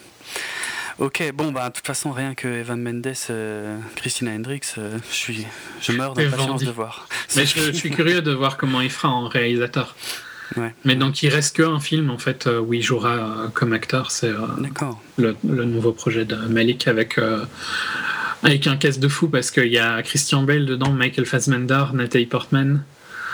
Donc ah ouais. C'est vrai en fait. Maintenant que tu le dis, j'avais lu des news sur le casting, surtout Bale, Portman, tout ça. maintenant que t'en parles, ok. Ok. J'avais encore une petite critique, mais euh, elle est, elle, m'est peut-être très personnelle parce qu'elle est euh, vraiment liée à mon ressenti. Euh, au sujet de la musique, en fait, donc comme je disais tout à l'heure, hein, il y a les gros cuivres, comme on pouvait entendre dans l'introduction de l'émission, c'est voilà qui, qui, qui ponctuent le film et qui m'ont presque à chaque fois fait frissonner parce que en, euh, ça apporte une lourdeur euh, énorme, forcément, mais c'est pas de l'artifice comme beaucoup de films hollywoodiens. Là, je trouve que c'est en accord avec le, moment et les images et tout. Par contre, il y a une musique du film qui m'a un peu sorti euh, du film pendant, pendant quelques instants, et c'est dommage parce que c'est une scène importante. Alors, je vais, je vais pas dire en quoi consiste la scène, mais toi, tu, tu, verras de quoi il s'agit, puisque le, morceau sur la bande originale s'appelle Wanna Fight. Mm. Donc voilà, j'imagine que tu vois à quoi correspond euh, euh, le passage. Alors cette musique, je la mettrai tout à la fin de l'émission euh, pour ceux qui ne verraient pas de quoi je parle. Mais en fait, ce qui m'a gêné dans ce morceau, c'est que j'avais l'impression d'entendre la, musique de Tron, de Tron Legacy. Hmm. Ça sonnait exactement comme Tron Legacy, donc Tron l'héritage. Hein. Mais on a, on a, déjà parlé du fait que moi je remarque moins les musiques qui se ressemblent à d'autres parce que je fais moins attention à la musique je trouve que ça ça m'a pas du tout choqué dans la scène je trouve qu'elle était c'était différent tu vois mais mmh. c'était je sais pas ça allait bien quoi mais ouais non ça va assez bien en fait hein, c'est pas j'ai pas de problème avec ça. C'est pour ça que j'ai dit que c'était vraiment un mm. truc là perso pour le coup hein, mais euh, je pense pas que ça gênera euh, beaucoup de monde mais euh, moi ça m'a vraiment pendant quelques secondes. En plus je crois que c'était une musique qu'on pouvait peut-être déjà entendre dans les dans certains des trailers. Dans les trailers ouais je crois hein, je, je, suis plus sûr parce que je les ai pas regardés depuis mais il me semble. Mais voilà sur sur le moment ça m'a fait drôle parce que c'était quand même un peu différent euh, des autres musiques parce que sinon c'est on est dans des ambiances très très thaïlandaises en fait ouais. Euh, donc avec euh, même, même si on reste dans, dans, le thaïlandais mais quand on passe au karaoké on passe quand même à quelque chose de complètement différent ouais mais, mais, mais là mais on reste dans le du thaï quoi c'est ça qui t'a choqué le plus? Bah, les, scènes de karaoké, moi, je les inclus pas vraiment dans la musique du film, en fait. Hmm. Pour, pour moi, c'est ça fait, c'est ouais, comment dire? Je trouve qu'elles sont, elles sont importantes, hein, ces scènes, parce qu'elles. Euh, Moi, elles m'ont emmerdé. Hein. Ben, franchement. Je peux comprendre, hein, mais euh, je pense qu'elles servent de contraste. Elles servent de contraste au personnage pour montrer à quel point il est euh, schizophrénique, quoi. Ouais, ouais, ouais, ouais, ouais. Mais c'est ouais, ok, c'est clairement à ça que ça sert. Mais franchement, bon, je comprends la volonté, tu vois, de, de, effectivement de marquer cette différence, mais pour moi, elle était trop violente en fait. Bizarrement, c'est, pour moi, c'était beaucoup plus violent ça que euh, la, violence euh, euh, visuelle sanglante, on va, on va, dire, du film, quoi. Donc j'ai, un peu de mal avec ça, mais bon. c'est encore une fois, non, c'est une, c'est vraiment une question de perception, hein, mais je, je trouvais que ça cassait un peu le, le rythme du film. Bon, après, c'est un rythme qui est quand même super particulier. Donc, euh, Il y aura, il y a des points de toute façon. C'est, je ne saurais pas vraiment le conseiller à tout le monde. Hein. Non, clairement pas. Ouais, ouais. Ah c'est, pour un public ultra. Euh, ultra précis, quoi. C'est un public de niche. Euh, même si vous avez adoré Drive, c'est même pas sûr que vous pouvez aimer ceci, quoi. Non, effectivement Moi, enfin, je comprends. En tout cas, je j'accepte pas euh, ceux qui ont hué le film. Non, moi non plus. Euh, que tu sortes, je peux comprendre. Moi, ça, je, suis, sorti une fois d'un film parce que j'y arrivais plus. Que tu sortes parce que voilà, tu t'es pas capable de voir cette violence-là, tu vois, ou t'es pas capable, ou t'as pas envie d'être sujet à on parlera au début d'un truc qui se passe au tout début, tu n'as peut-être pas envie, tu vois, si, si quelque chose s'est passé dans ta vie, tu n'as peut-être pas envie de, subir ce style de. c'est clair. Euh, ça, je peux comprendre, il n'y a pas de problème. Mais il n'y a pas besoin de huer quand tu es la presse à Cannes et que tu, passes toute ta vie à te toucher, de toute façon, sur d'autres films qui sont euh, tout aussi artistiques. Quoi. Donc, euh, c'est ça qui m'énerve un peu sur cette preview presse. Le ressenti que j'ai, moi, vraiment, c'est qu'il il y a il y a clairement un public bobo qui a euh, adopté Refn euh, parce qu'ils ont kiffé Drive, tu vois, parce que mm. parce que c'était un pitch de, de film d'action quelque part, mais qu'en fait c'était un film un peu arty. Alors ils se sont dit ah c'est génial, c'est ça me plaît, c'est je sais pas, ça sort des sentiers battus et tout machin. Et, et je pense que là il a retrouvé plus le tout en ayant une continuité de drive, je trouve, dans le, la luminosité et tout ça. Hein. Même si c'est deux films complètement différents, c'est un peu le même style. Mais je pense qu'il a retrouvé plus un public de ses premiers films. Hmm. Je pense que les gens qui ont aimé ses premiers films ont plus de chances d'aimer God Forgives que ce soit Bronson. Hein. Euh, que ceux qui ont aimé Drive, qui a un, public largement plus large. Ouais. Bah, c'est clair, euh, euh, je vois des parallèles avec avec Bronson, euh, puisque dans Bronson, il faut savoir que la, narration est très très très bizarre. Et il y, a, euh, y a vraiment des scènes en plein milieu du film où d'un coup tu dis... What the fuck Qu'est-ce qui se passe? Qu'est-ce que c'est que ça? Qu'est-ce que ça vient foutre là? Euh, donc voilà, ça c'est vrai que c'est nettement plus raccord avec et éventuellement Only God Forgives où il y a vraiment des moments où tu te demandes ce que tu regardes quoi mais euh, alors que Drive avait plus la structure d'un film normal standard, entre guillemets lent mais normal quoi ouais, ouais, tout à comme fait. Euh, comme on trouverait Bullitt lent si ça sortait maintenant enfin peut-être pas nous deux mais euh, ça restait quand même un film très facile à suivre Drive hmm. ici y a quand même d'autres choses oui, il y, a quand même des journalistes qui l'ont bien aimé. Hein, mais... Oui, heureusement, ouais, ouais, quelques-uns. Heureusement, je, trouve que c'est un, film qui mérite pas de se faire tracher à ce point parce que euh, voilà, ceux qui disent que, que c'est du vide total et qu'on se fait grave chier. Euh, bah, ils ont pas vu euh, Tree of Life, quoi. Ouais, ils ont pas vu. tu vois, c'est les mêmes gens qui vont te dire que dans Jerry, il y a un scénario, quoi. Get Jerry, ce qui est un des pires films que j'ai jamais vu. Ah ouais, ça. Je te, l'ai déjà dit, c'est, et on en a même parlé, mais je sais plus si c'était hors antenne. Le film qu'a fait Daft Punk, ouais, ah euh, est supposé être dans le même style, en pire que Jerry. Jerry, c'est un film de Gus Van Sant avec euh, Casey Affleck et Matt Damon. C'est tout, il n'y a que deux. Dans le ah, désert, il parle quasiment jamais. Quoi. Euh, enfin, euh, voilà, tu vois, je parie que les mêmes critiques se sont touchés sur Tree of Life et Jerry ont traché Only God Forgives, alors que c'est moi, j'ai pas, j'ai pas du tout aimé euh, ces deux-là, et je trouve qu'au moins, Only God Forgives, il y a une ambiance qui rattrape largement. Autant Tree of Life se touche. Euh, tu vois bien que c'est Malik qui s'amuse et qui a, qui a détruit son film dans la salle d'éditage. Hein. Pour moi, Malik, il a détruit son film dans, en, en, montage. pardon. Euh, parce que je, je suis sûr qu'il y a un film dans Tree of Life. C'est juste qu'il faudrait le refaire. Quoi. Euh, Chaud. J'espère que vu qu'il aura passé moins de temps, il y a eu plein de monteurs hein, sur Tree of Life. C'est atroce, il y a eu au moins 5-6 monteurs, je crois. Donc tu te doutes bien qu'il est euh, complètement euh, bizarre. Quoi. Mm. je verrai bien comment est son prochain film qui sort cette semaine ici, où il aura eu moins de temps pour le détruire, tu vois. Ou peut-être que le film aura plus de sens. Quoi.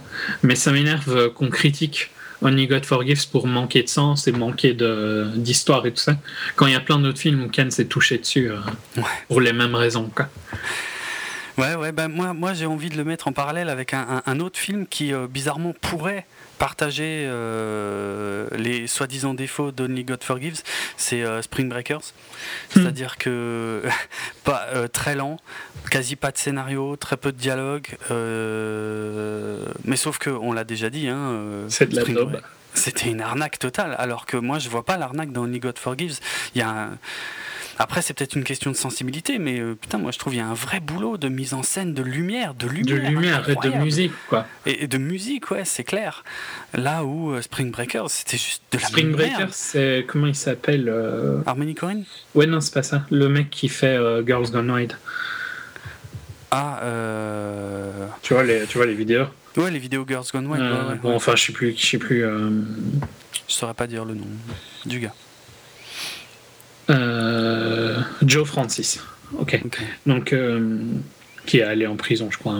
Enfin, donc, Joe Francis. Je trouve que euh, Spring Breakers, c'est Joe Francis avec un peu plus d'argent, quoi, tu vois. ouais, c'est clair. C'est trop ça. Ouais, non, c'est. Et, et, ça se veut arty, mais, artistique. Mais c'est n'importe quoi. Ça, c'est une arnaque totale. Alors que. Ouais, Only God, c'est ça. En plus, c'est quand même vraiment pas marketé au même public. Only God, c'est un tout petit film. Euh, ouais, ouais. Il fait 4 millions de, de budget. Euh, hmm. C'était clairement le film qu'il avait envie de faire. C'est pas un réalisateur. Euh, bon, je vais pas dire qu'Harmony Corinne, c'est un sell-out parce que ses premiers films, c'est pur hipster, quoi. Très indé aussi. Hein.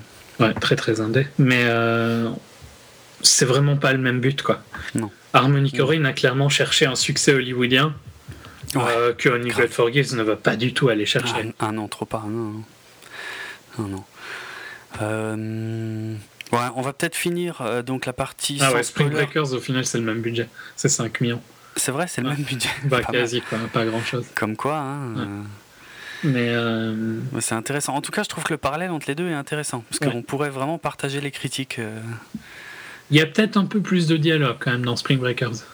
Un peu, ouais. Mais ils sont beaucoup plus vite, quoi. Mais c'est clair. Et Spring Breakers veut euh, veut se moquer, ouais, un peu, tu hein. vois. Il veut, il cherche à se moquer de trucs. Genre, il cherche à Enfin, tu sais pas vraiment s'il cherche à se moquer ou s'il rend hommage, genre quand il chante Britney, quoi. Tu vois, c'est quoi comme scène? Ah ouais, non, mais ça, je sais pas, j'ai toujours pas compris. non.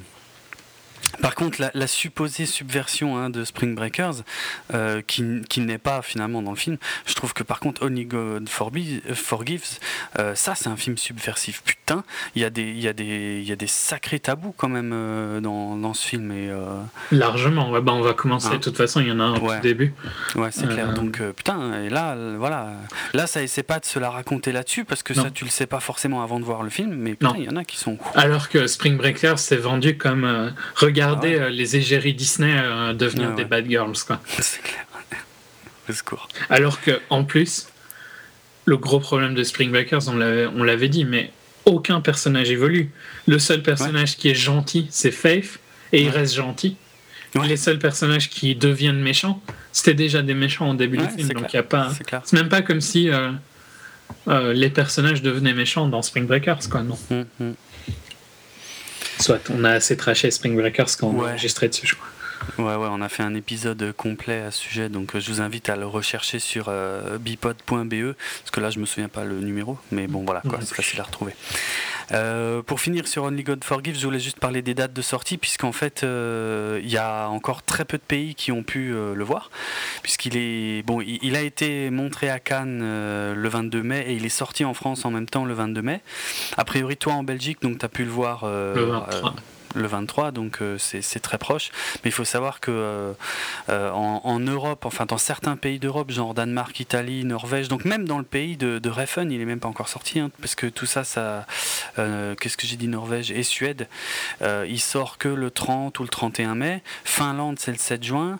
Pays-Bas, Australie, ah, encore que Australie, en fait non, c'est seulement dans un festival, c'est à la mi-juin. Et après, on arrive au 18 juillet, en fait, tout ce qui est Australie, Allemagne, Hongrie, euh, Nouvelle-Zélande et USA, et surtout USA, c'est ouais, 18-19 juillet. quoi. Donc c'est un film qui est, qui est loin d'être sorti partout pour l'instant. On a eu beaucoup de chance de le voir, nous, je pense, grâce au Festival de Cannes. Hein. Ouais. Uniquement. Ouais. Mais euh, voilà. Et. Euh, moi, je pense vraiment qu'il aurait mérité. Enfin, j'ai absolument pas vu les autres films de Cannes, hein, mais je trouve qu'il aurait mérité un prix de la mise en scène, quoi. Clairement. Je trouve aussi, ouais. Mais bon,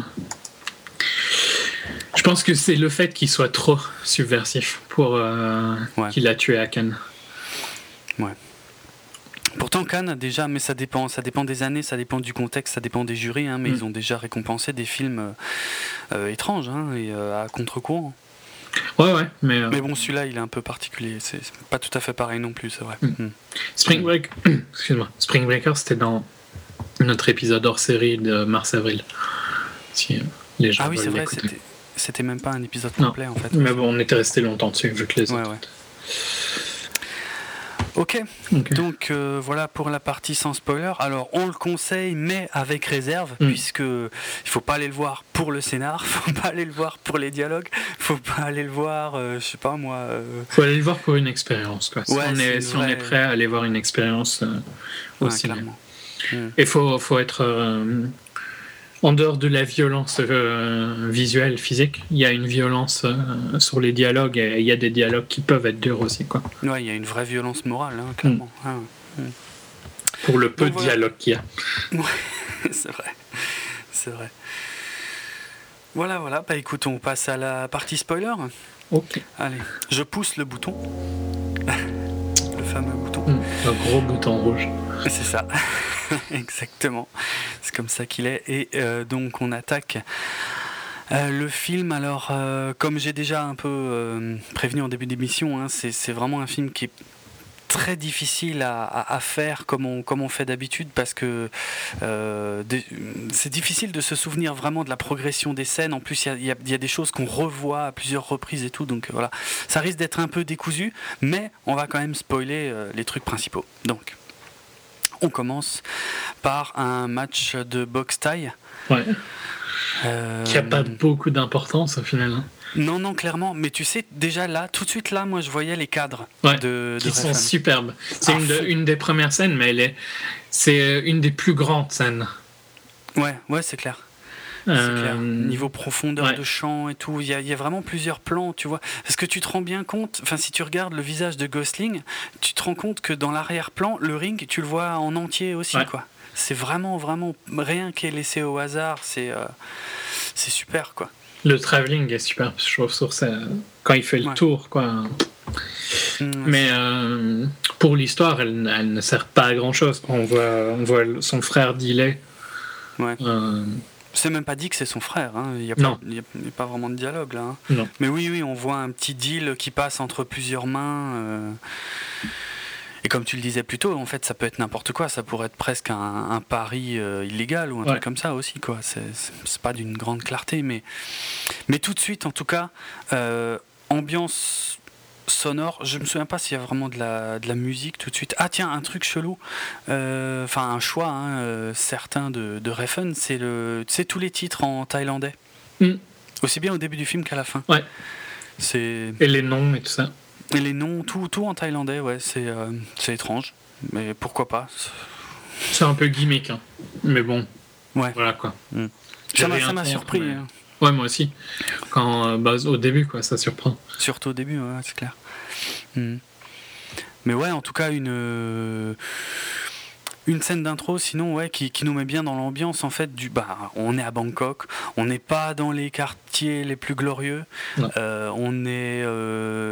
ouais, pas dans les milieux les plus glorieux non plus, tu vois, c'est des gens, a priori, qui n'ont pas un, un, train de vie extraordinaire, et puis, voilà, du petit business et pas forcément quelque chose de très propre. Et on, comment dire, on, enchaîne assez rapidement en fait sur le, frère, donc Billy, qui prend son fric. Enfin, d'abord, euh, je sais pas si tu te souviens, il donne du fric à un, des deux boxeurs. Ouais. Et ils sont, euh, que ce soit Ryan Gosling ou les autres, hein, ils sont dans, à moitié dans l'ombre, dans la lumière. Tu sais, la façon dont est éclairé les visages est très particulière. Surtout euh, Gosling, ça revient beaucoup de fois dans le film, qu'il y a de la lumière que sur une partie de son, visage. C'est vrai. Et euh, cette scène-là joue beaucoup sur les ombres chinoises, un peu. ouais. En particulier Gosling qui est un peu en arrière-plan. Ouais, ouais. ouais, ouais. C'est ouais, une... Bon, une scène d'intro, quoi. Euh, mm-hmm qui sert pas à grand chose niveau histoire, mais ça, de toute ah façon, on le mais comme un peu tout. on souvent. Mais euh, assez vite, je trouve, euh, on rentre tout de suite dans, on va, on comprend tout de suite que le film, il va pas être facile pour tout le monde, quoi. Ouais, ouais, c'est vrai. Mm, parce que Billy donc euh, va dans une maison de prostituées, quoi. Enfin, les filles sont dans une, derrière une vitrine, quoi. Et il demande au patron si. il y a une petite blague sur combien sont des filles, je crois. Combien il y a de filles et combien de, de ah oui, combien, quoi. combien de garçons, combien de filles, oui, oui, oui. Enfin, pas de garçons, mais. Enfin, de. Oui, enfin. Oui. De travestis, quoi. Euh, et le mec lui dit 55 ans. Et il lui dit euh, T'as une fille de 14 ans. Déjà, bon, il y a des gens qui vont pas. Euh, ça va déjà les choquer, quoi. Ouais, ça, c'est ça c'est un peu dur parce que quand, quand tu lui demandes euh, ouais il y a combien de filles vraiment là là tu peux avoir un petit sourire ouais, éventuellement marrant, mais, quand il enchaîne sur ouais moi je cherche une petite de 14 ans ouf. Ouais. Ah. Et, et, il enchaîne enfin le, le, mec lui dit non il y a que il y a que ce qui est en vitrine quoi hmm. et il lui dit mais t'as pas une fille mais euh, là, tout de suite, tu vois le. Enfin, le personnage est mis en place, quoi. C'est un connard. Euh, tu le sais déjà, quoi. Mmh, mmh. Bon, le, mec refuse, mais c'est déjà. Euh, je pense que je pense que le mec qui s'y attendait pas et s'il n'est pas dans cet humour-là, ça, il peut très mal le prendre là. Ouais, c'est clair. C'est clair, mais surtout que ça va, ça va, ça s'enchaîne très vite. Parce que d'abord il lui demande euh, donc s'il a une fille de 14 ans, euh, non. Ensuite il lui parle de sa propre fille. Là on, franchit déjà un palier supplémentaire. Et tout de suite après ça, il, il trouve une autre. Il... Non non, euh, il y, a, y, a ah encore un tout petit truc. Il, il, fracasse une bouteille, je crois, sur la gueule du gars. Il prend le genre le parlophone des filles pour ah parler aux filles. et le mec revient en lui disant non, mais tu fais pas ça, ou je sais pas, sais pas exactement pourquoi. Hein. C'est pas. Je sais, pas non plus. Mais. Euh, mais ouais, le, mec prend le parlophone et il lui éclate la bouteille sur la, gueule. Euh, et il rentre là où sont les filles. Euh, je, je sais pas s'il les frappe, je me souviens plus, mais.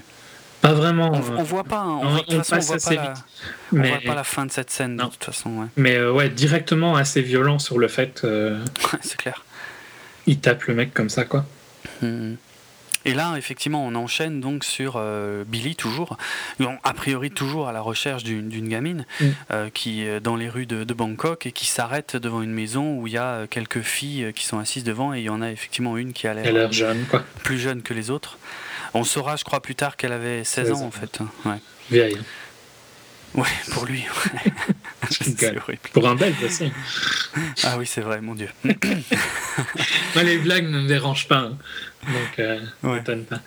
Euh, mais je peux comprendre quel choc, hein, je dis pas. Hmm.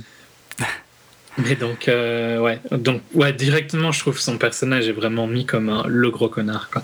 Ouais, ouais, non, c'est. Ça va, ça va vite très loin, en fait. Ouais. Hmm, t'as à peine le temps de comprendre. Et en fait, je crois, on voit pas vraiment euh, ce qui se passe. On, le voit regarder la fille dehors. Ouais, puis, ouais, puis on voit pas quoi. On voit pas. Ouais. Après, on, arrive sur donc le, alors comment on va l'appeler lui, le flic, le, le chef? Le, c'est quoi? Il y a, y, y a, certains articles qui l'appellent l'ange de la vengeance, je crois, un hmm. truc comme ça. Bon, c'est jamais dit comme ça dans le film, hein, donc euh, c'est pas évident. Euh. On va dire le flic. Ouais, ouais, bah, je crois que c'est un peu mm. comme les superintendants aux US, quoi, tu vois. C'est le flic vraiment au-dessus des flics. Ouais, ouais. Mais euh, bon, il n'y a pas d'équivalent, donc euh, non. Donc on voit ce mec, en tout cas ce Thaïlandais, très, euh, tout de suite on le sent très charismatique. Mm. Hein parce que c'est un mec... Il est, il, est, il est, chaud à, décoder, à comprendre. Hein. Ouais. Franchement, waouh parce qu'on comprend pas. Euh, dans la plupart de ces scènes, on comprend pas ce qu'il fait. Hein. Non. Enfin, c'est pas qu'on comprend pas ce qu'il fait, mais on comprend pas pourquoi il le fait plutôt, tu vois. Parce qu'il est, lui, il est vraiment sans expression. Mm. Enfin, il a toujours la même, quoi.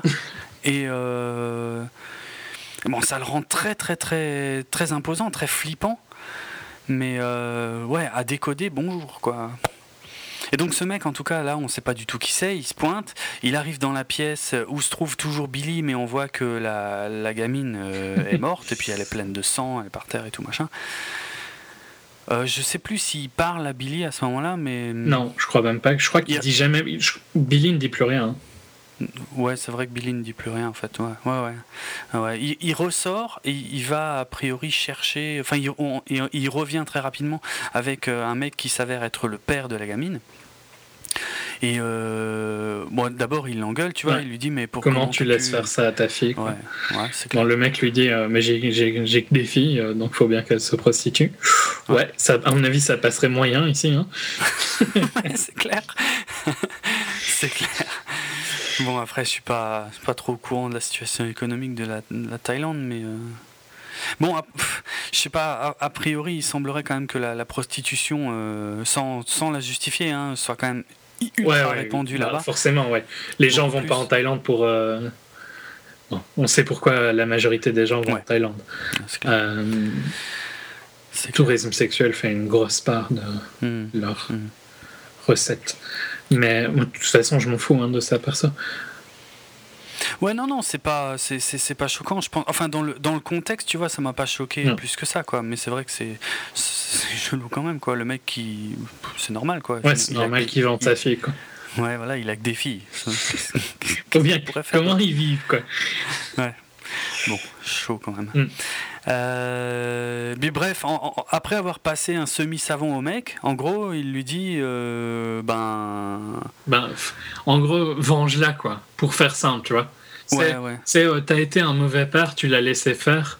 Ben, au moins, corrige ton erreur, quoi. bon, sous-entendu, tu lui défonces la gueule, s'il te plaît. Hmm. alors là, on voit pas hein, la scène, on voit pas, euh, mais on voit le poste, euh, enfin ce qui arrivait quoi, en, poste. Et vite, fait. Vite fait, ouais, mais tu vois quand même la tête défoncée de Billy. Hein. Oui, oui, c'est clair, c'est vrai. Est-ce que tu as vu le film français, euh, c'était comment, Intolérable? Non, Irréversible. Irréversible, ouais. T'as vu? Non, je l'ai pas, vu? pas vu. Ok. Il y a une scène au début d'Irréversible qui, pour moi, est dix fois plus dure que la scène connue d'Irréversible du viol de ouais. Bellucci. C'est euh, une scène où il rentre dans un club et il défonce la tête euh, d'un mec à l'extincteur. À l'extincteur. J'en ai déjà beaucoup entendu parler, mais c'est vrai que je l'ai surpris. Elle est immonde à voir, hein, cette scène. Ouais. il, y a un, et il y a un autre film avec Jessica Alba, il n'y a pas longtemps, qui est sorti. Je crois que c'est. Ah, ça, ça me dit rien. Euh, The Killer Inside Me, je crois. Peut-être. Ouais, The Killer Inside Me de Michael Winterbottom, tu vois. Euh, qui a ça me parle pas trop, non. Qui a fait la, route de Guantanamo et tout ça. Enfin, il y a, dans, cette, dans ce film, il y a une scène super violente où je sais plus le nom de l'acteur maintenant, mais où en tout cas l'acteur euh, défonce le. Ah bah c'est quasi Affleck, je crois. Qui, euh, au point, défonce le visage de Jessica Alba, mais au point de changer le visage, tu vois, les os rentrent et tout ça. Et euh, oh, bah, tu vois, comme, comme il est Billy à la fin de. Ouais. Ben, la même chose, mais tu vois toute la scène, quoi. Mais tu le vois, ouais, ouais, quand même. Dans Irréversible aussi, c'est super dur. Quoi. Ici, c'est moins dur parce qu'on voit pas que ça arrive, mais euh, tu vois bien le, ce qui est arrivé. Quoi. Ouais, puis de toute façon, tu comprends parce que quand le, quand le flic ressort de la pièce et, il ferme. D'ailleurs, je sais pas si, si tu as noté ce, détail euh, que j'ai trouvé particulièrement glauque, c'est que toutes les, toutes les chambres ont l'air en fait d'être fermées par une, grille, une porte, mais pas une porte qui mm, opaque, quoi. C'est des grilles et, et, à côté de, de chaque pièce, à côté de l'entrée de chaque pièce, tu vois qu'il y a un petit monnayeur au mur. Je sais mm. pas si t'as vu ça. Je sais pas à quoi ça sert. Je sais pas si je suis même pas bah, pour louer les chambres, j'imagine, non? Ouais, mais c'est ouais, ouais, ça doit donc ouais, ça doit bien être ce que je crois. Ouais, c'est vraiment des monnaies. J'ai eu j'ai eu un doute, mais je crois hein, que c'était vraiment. Ouais, je pense que. Et en fait, pendant que le flic, en tout cas, ferme cette grille pour laisser faire le père dans la chambre, on voit. Euh, des ombres sur, les sur le mur, hein. on voit qu'il chope un bâton et qui mm. commence, euh, qui commence à taper. quoi.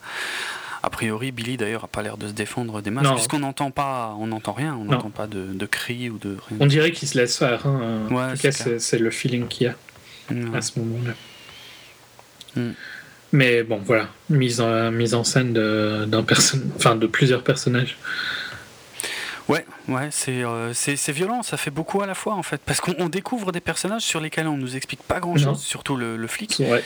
Et euh, qui direct, c'est euh, ouais, c'est on rigole pas quoi. Hein. Non, non, c'est vrai. Et en plus, le flic, il y a, y a, un épilogue parce qu'une fois que donc effectivement, quand il retourne dans la dans la piole et qu'on voit brièvement le, visage de Billy mm. qui est mort, il embarque le père avec lui. Et avec. Euh, parce que jusque-là, le flic était toujours tout seul, et en plus, il est en civil, donc on, c'est vrai que c'est pour ça qu'on a un peu du mal à comprendre qui c'est. Mais dans la scène suivante, on le voit avec d'autres flics. Euh, et euh, tu sais, ils emmènent le père au bord d'une route, et. Et il, recommence, tu vois, à lui dire Ouais, mais comment t'as pu laisser faire ça à ta Je fille crois que c'est là, non, qui dit qu'il a cinq filles. J'ai dit que c'était avant, mais je crois que c'est là en fait. Ouais, c'est peut-être là, effectivement, c'est peut-être là, mais je me, c'est plus très clair non, plus. Pour bah, c'est pas super important. Non, et puis voilà, mais en, gros, le flic lui dit, je te laisserai pas refaire la même erreur avec tes autres filles, mm. et il, sort un, sabre. Euh, alors ça, il y a un truc très étrange avec ce sabre qui sort de son dos, à la Blade, hein, moi j'ai envie de dire, parce que c'est parce que j'adore Blade. Enfin, le premier film seulement.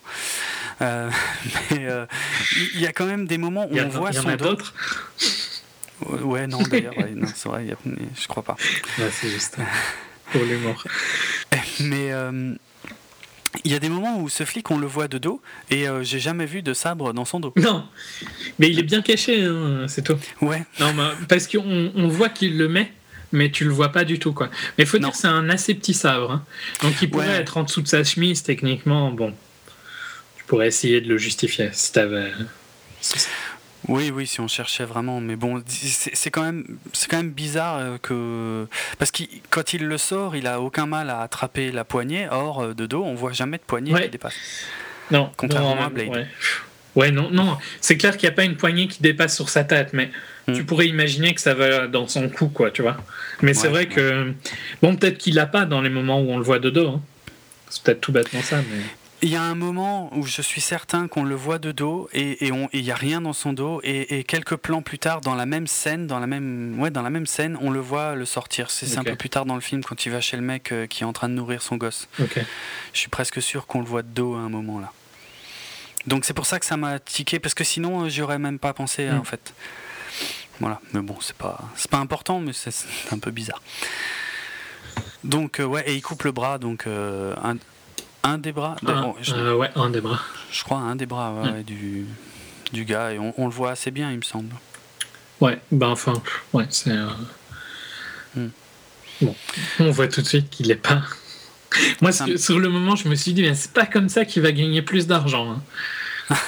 non, Ma réaction, c'était, bah, il va devoir encore plus les prostituer. Hein. J'ai pas pensé à ça, mais ouais.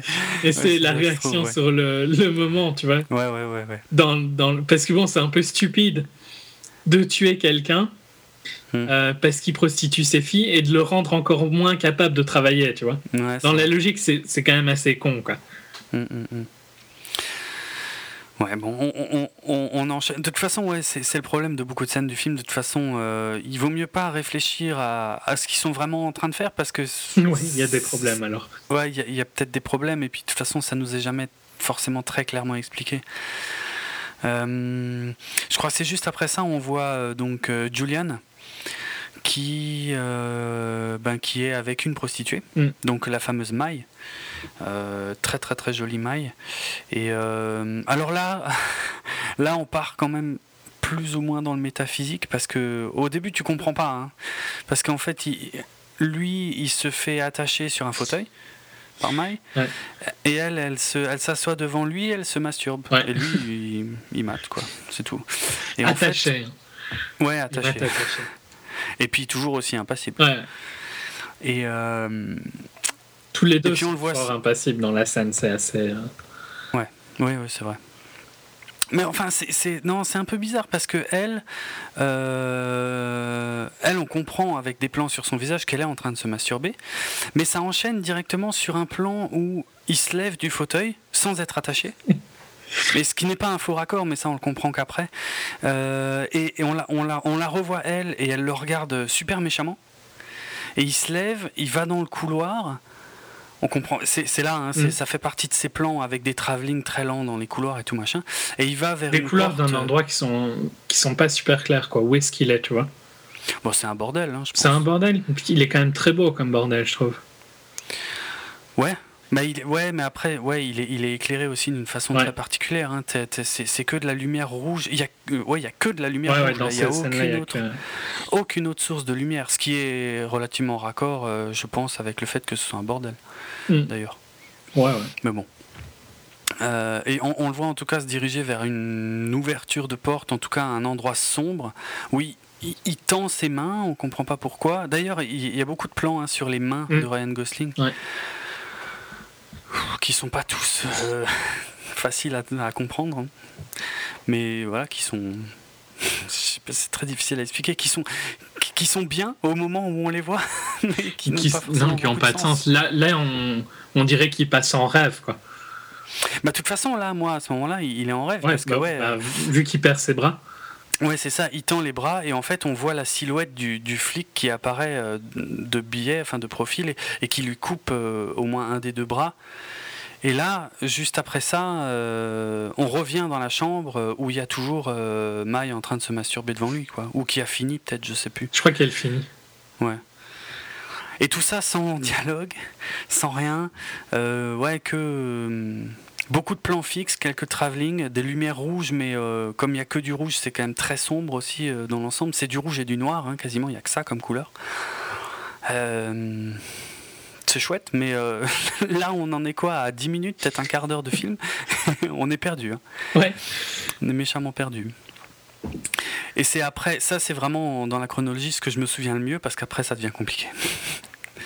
Je me demande d'ailleurs s'il n'y a pas tout de suite une scène de karaoké du flic là. Il me semble, si. Ouais, hein. pour, euh, pour contraster avec sa première scène de violence, quoi. Ouais, ouais.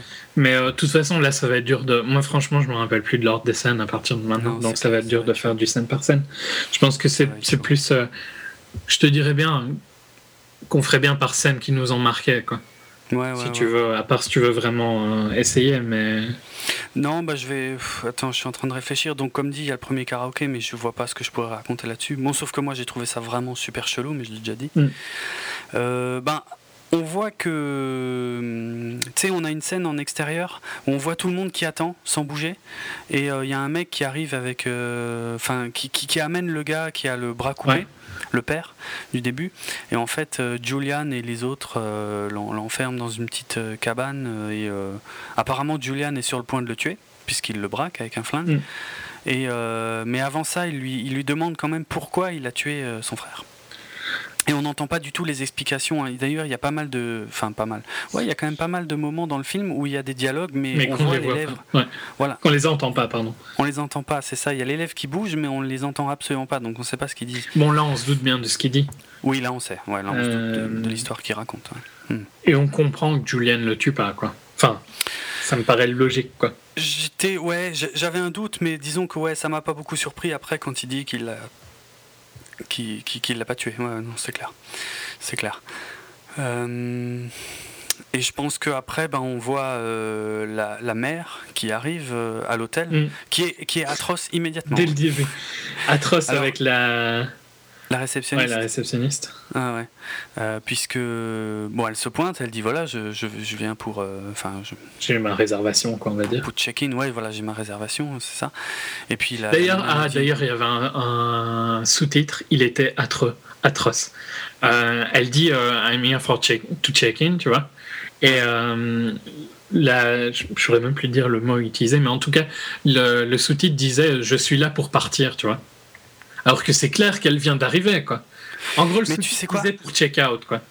Mais tu sais quoi? Ah, attends, c'est intéressant ce que tu dis parce que moi, j'étais persuadé qu'à ce moment-là, elle, elle dit I'm here to check out. Moi, je l'ai entendu dire I'm here to check out. Et, je trouvais ça bizarre parce qu'effectivement, le sous-titre. Bah oui, elle, elle, est là pour le check-in, mais je, te jure que je suis sûr de l'avoir entendu dire check-out et ça m'a. Ah, alors ce serait ça, que j'ai embrouillé les deux? C'est possible. Hein.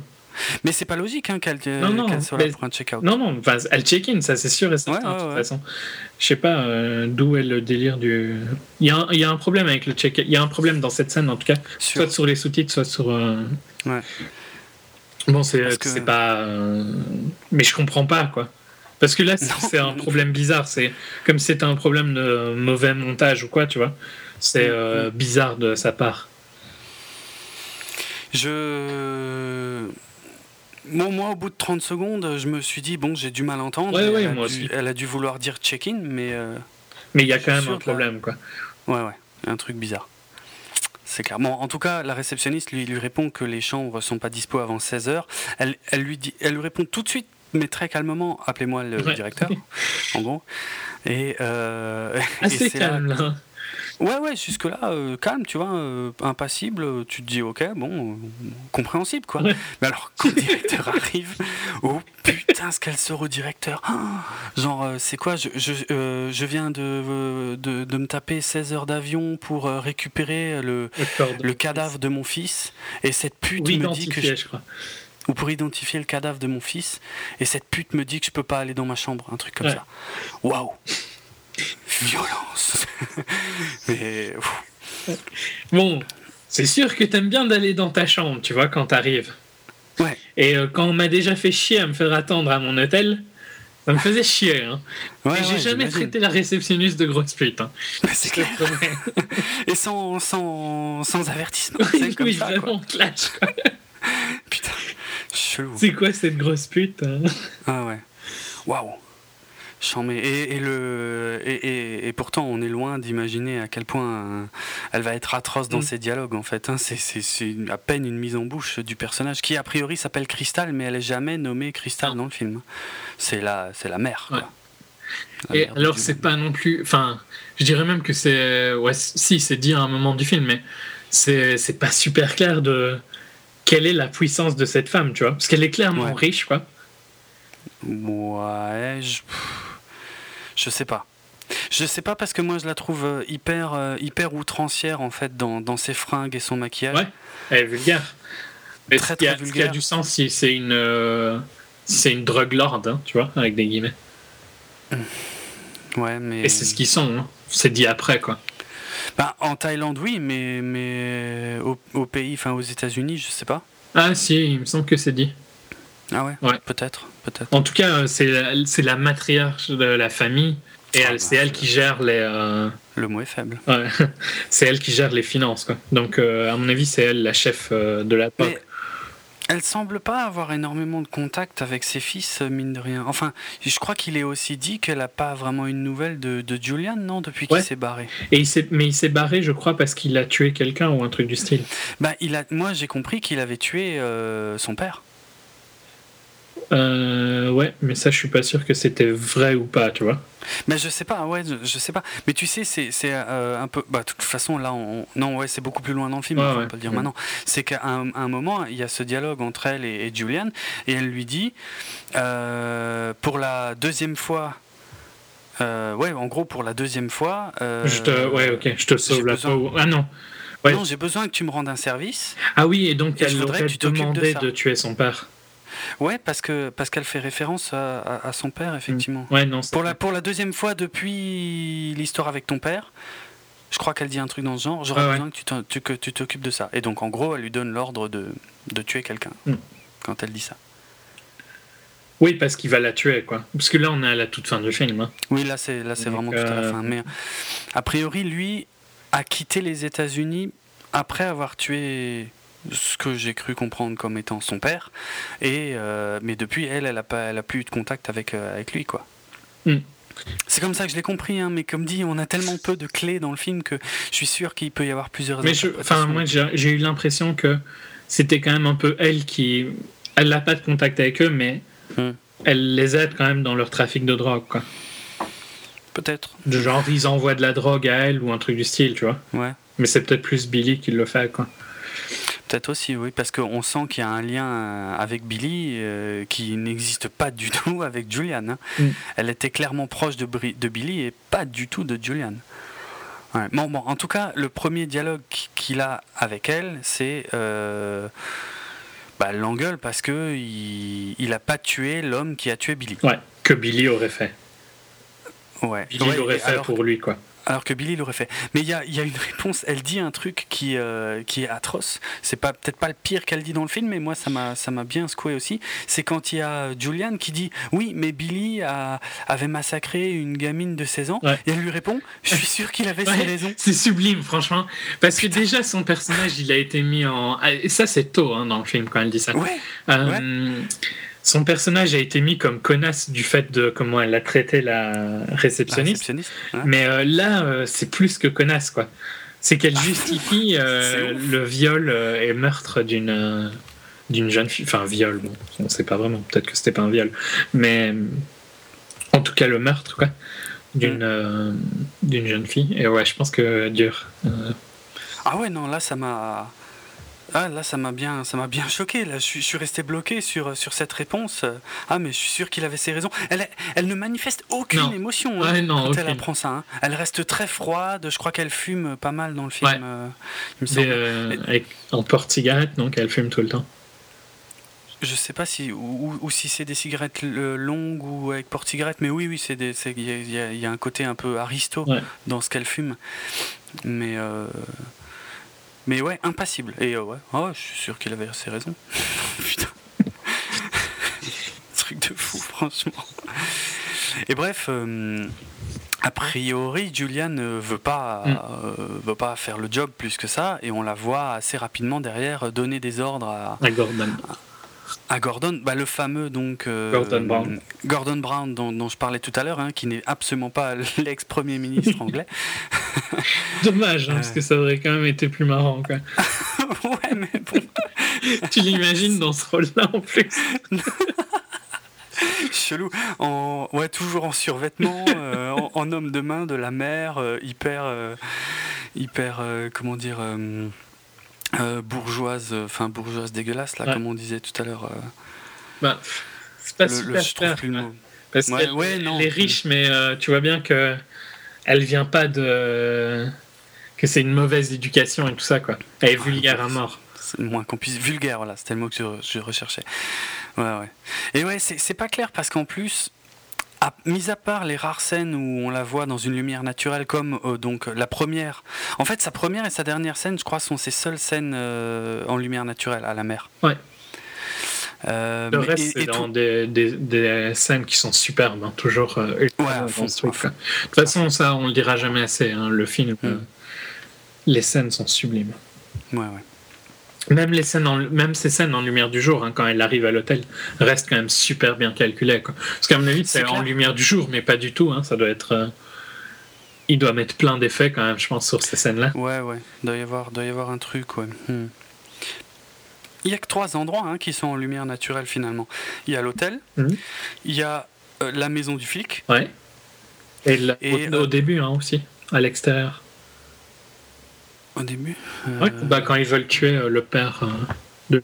Ah ouais, oui, oui, mais c'est de nuit, donc oui, oui, moi je Non, non, c'est deux jours. Ah pardon, non, oui. Je, à l'extérieur, c'est deux jours, mais ils rentrent dans une maison qui est fort sombre.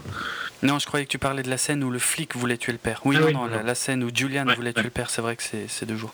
ouais. Et il y a tout à la fin une petite scène dans la forêt, mais que d'ailleurs que j'ai pas du tout aimé. C'est la seule que j'ai.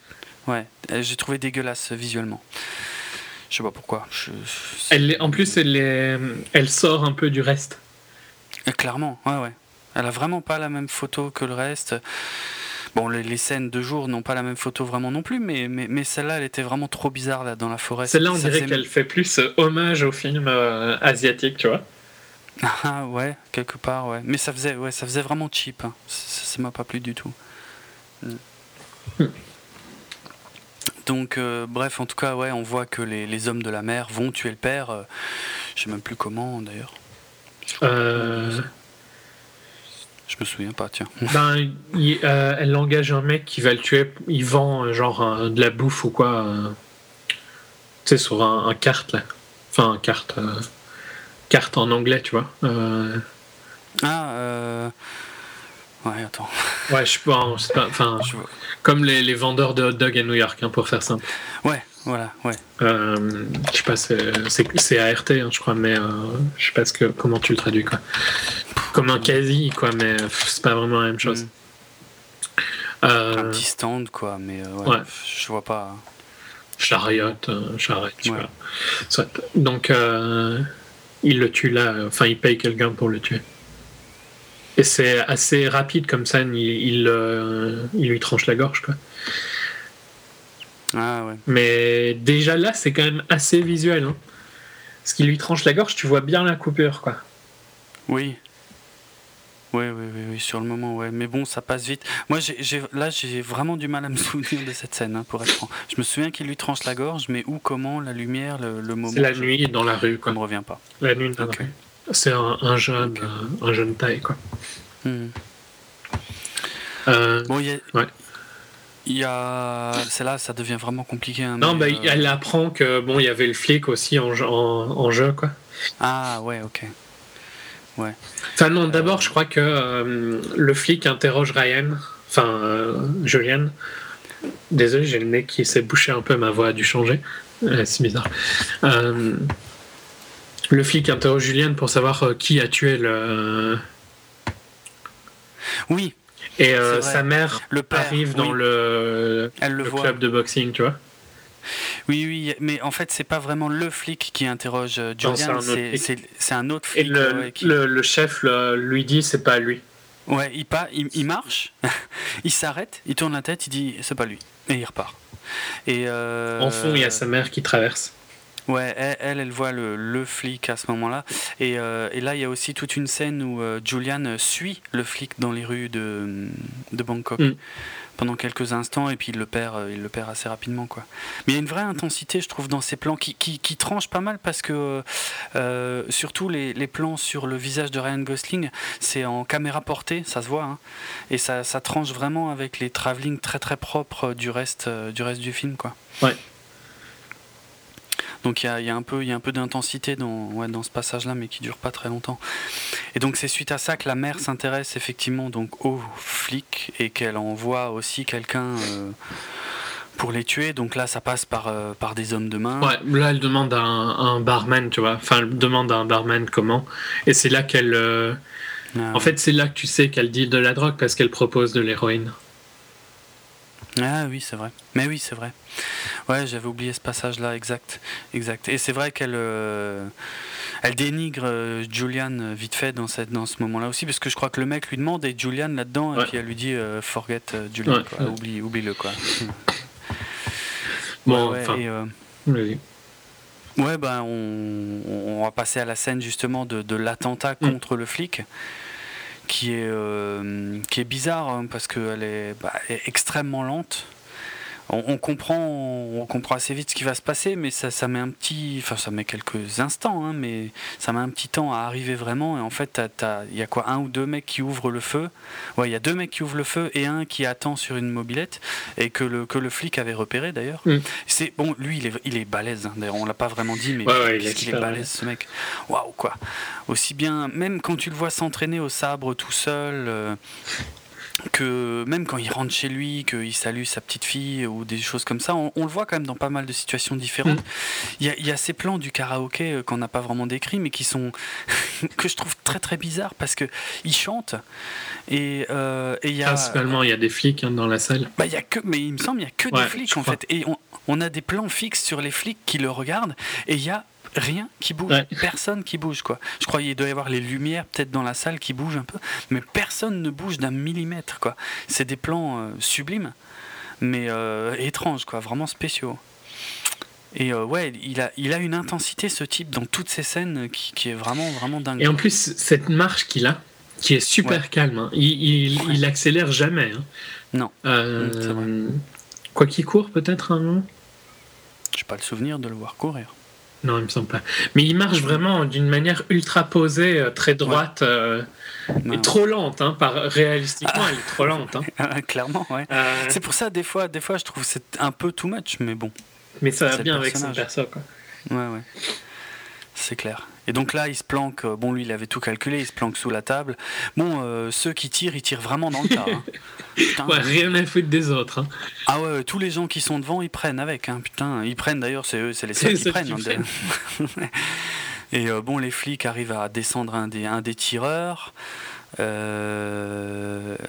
Si, Et si c'est là qu'il court. Oui, c'est là qu'il court. Je me semblait bien qu'il courait. Mais il court d'une manière un peu. Ça va être méchant, mais tu vois comment Tom Cruise court dans l'émission Impossible avec les droits droits? Oui. Et eh ben, il court un peu pareil, quoi. C'est super euh, robotique, sa manière de courir, c'est. Grave, grave. Non, mais il y, y, a un côté très Terminator dans ce mec, clairement. Hein. Il marche super posé et tout, mais la scène qui suit, où euh, il comprend où va aller le mec, donc euh, il poursuit un il comprend où il va aller. Elle est ultra dure aussi, hein, parce que ce qu'il lui me fait, quoi. Oh putain, t'imagines Ouais, c'est vrai que ça m'a. Ouais, ouais. J'y réfléchi pendant deux secondes. Je me suis dit putain, c'est bien, c'est bien chaud aussi, quoi. Parce qu'en en gros, hein, il il l'attend au bout d'une ruelle et puis il ramasse un, ah une casserole avec de l'huile et il lui jette l'huile à la gueule. Il le tape avec la casserole. Et il le fracasse. Avec, ouais, il le fracasse avec la poêle, quoi. Et euh, putain, pendant que le mec euh, hurle. hurle brûlé. Euh, quoi. Brûlé à l'huile au visage, quoi. Ouais, ouais. Puis il se fait de toute façon tuer un peu après. Hein. Il lui dit, il le torture un peu pour lui dire mais qui a, qui a fait ça, tu vois. Ouais, ouais. Bon, bah, c'est là la, scène, effectivement, où ils vont chez le, le, gars qui est en train de nourrir son gamin. Une scène très étrange aussi, hein. Parce qu'il y, y, a deux flics qui restent droits comme des i. Il y a le flic qui est au milieu, mm. qui, qui, qui, est là donc avec le mec au visage brûlé. Et ils arrivent chez un gars qui est en train de nourrir son gosse. Euh, je sais pas si. Hmm, je sais pas si ça t'a fait la même chose, mais le, regard du gosse est très, très dérangeant. Ouais. Très étrange dans cette scène. Bon, j'ai l'impression, mais ça, j'en suis pas sûr à 100%, que on dirait que le gamin est légèrement difforme, mais je suis pas. Bah, qu'il y a un problème, en, tout cas, quoi. Il y a, y a un souci avec ses yeux, hein, j'ai pas rêvé. Hein. Je sais pas ce qu'il a, mais comme soit il est un peu débile, ou en tout cas, il y a quelque chose qui déconne un peu. Ouais, ouais. Et euh, ouais, ça, c'est une scène qui est vraiment, vraiment chelou, quoi. Et par contre, le mec qui nourrit le gosse, il est, lui, il est très calme. Hein, il, sait ce qui va se passer, quoi. Ouais, de toute façon. Il comprend. Il lui dit Moi, je, je vais faire face à, aux conséquences. Euh, je vous demande juste de pas toucher à mon fils. Hmm. C'est tout. Et euh, je crois qu'il accepte. Hein. Euh, il, le tue. Mais c'est pas vraiment montré. Non. Mais ouais. Et en fait, le plan, moi je pensais, tu vois, que, quand tu me disais que tu avais tourné, euh, détourné les yeux, je pensais que c'était là. Parce que là, on voit quand même, quand il coupe le mec, par contre, je sais plus lequel des deux, je crois que c'est celui avec la face brûlée, euh, on voit quand même sa cage thoracique ouverte. Ouais. Mais non, c'est pas là. En fait, ah, j'ai un. Euh, moi, c'est dans la scène, euh, dans le, le cabaret, quoi. Et en fait, euh, j'ai un peu été traumatisé d'un film qu'on m'a fait voir en cours de cinéma, qui est un film, un, vieux film français où ça s'ouvre et tu vois un œil qui est coupé. Oh, pas mal. Hein. J'aurais pu dire le nom du film. C'est un film chelou, quoi. Tu vois, c'est un film d'arrêt d'essai, hein, d'il y a longtemps, quoi. Et j'arrive, enfin, j'ai jamais aimé cette scène, quoi. Elle me dégoûte à mort. Et donc, j'ai clairement vu que ça allait aller là. En fait, en fait, je saurais même pas dire ce qui se passe, si vraiment elle coupe les yeux ou pas, parce que j'aurais pas su regarder, quoi. Ah, ok, mais on voit pas vraiment. Hein. Ok, bah tu vois, moi j'ai pas, j'aurais pas su, quoi. J'ai eu peur qu'on le voit vraiment, et franchement, je ne saurais pas. Quoi. Euh, bon, ça, de toute façon, c'est un peu après. Il y, y, a quand même une scène épique avant cette scène-là, je crois. C'est la scène du dîner. Ou bien elle est après ah, Je sais pas, honnêtement, je ne sais pas. Mais euh, bah, je sais pas laquelle on fait en premier. moi, je dirais celle du dîner pour un peu. Ouais, ouais pour changer, ok. Donc ouais, il y a, y, a, Julian qui, euh, qui dit à, à Mai euh, qu'il veut qu'elle rencontre sa mère. Alors pendant une seconde... Tu demande pourquoi. Hein. Ouais, c'est clair. Et puis après, bon, tu comprends que voilà, il faut qu'il raconte des conneries, quoi, hein, qu'il mente. Ouais. Euh, je sais plus ce qu'il lui dit exactement, mais bon, il faut qu'il lui mente. Ouais, faut, bah, qu'elle qu'elle dise que c'est sa copine, quoi. Ouais, voilà. Hmm. Et euh, il lui file une belle robe aussi qu'elle doit mettre pour le dîner. Et donc ils se pointent tous les deux au dîner, euh, superbement sapés, surtout euh, Gosling. Ouais, dans un, trois pièces bleu marine que je trouve vraiment sublime. Non, non, c'est clair. Je fais très pété là, tu vois. Mais après, il y a une scène où il y a Mai. Hmm. Non, mais Mai, est sublime aussi, franchement. C'est tous les plans qui sont sur elle, c'est enfin c'est ouf, elle est trop belle. Super. Et euh, mais alors ce dîner, putain, la mère. Bah, c'est à peu près la, la scène la plus euh, dialogue du film. Hein. Ouais, c'est vrai. Et tu te dis, ah ouais, bah, vaut mieux qu'il n'y en ait pas trop souvent. Hein. Pas que c'est raté, parce qu'elle est superbe. Hein. Ah, mais oh là là, la violence, quoi. Tu sais que dialogue, c'est un, un, grand mot. Hein, parce oui, c'est monologue, plutôt. C'est un monologue. Hein. euh, parce que Julian, je sais même pas s'il prononce un mot. Non, je, je crois, pas, je crois pas. Je crois pas. Hein. Je crois pas. Je crois qu'elle pose une question à Mai. Mm. Et après, tout de suite, elle enchaîne euh, et elle lui sort. Euh, déjà, elle, la traite donc de. De pute, mais enfin, elle dit, plus, elle dit pire, quoi.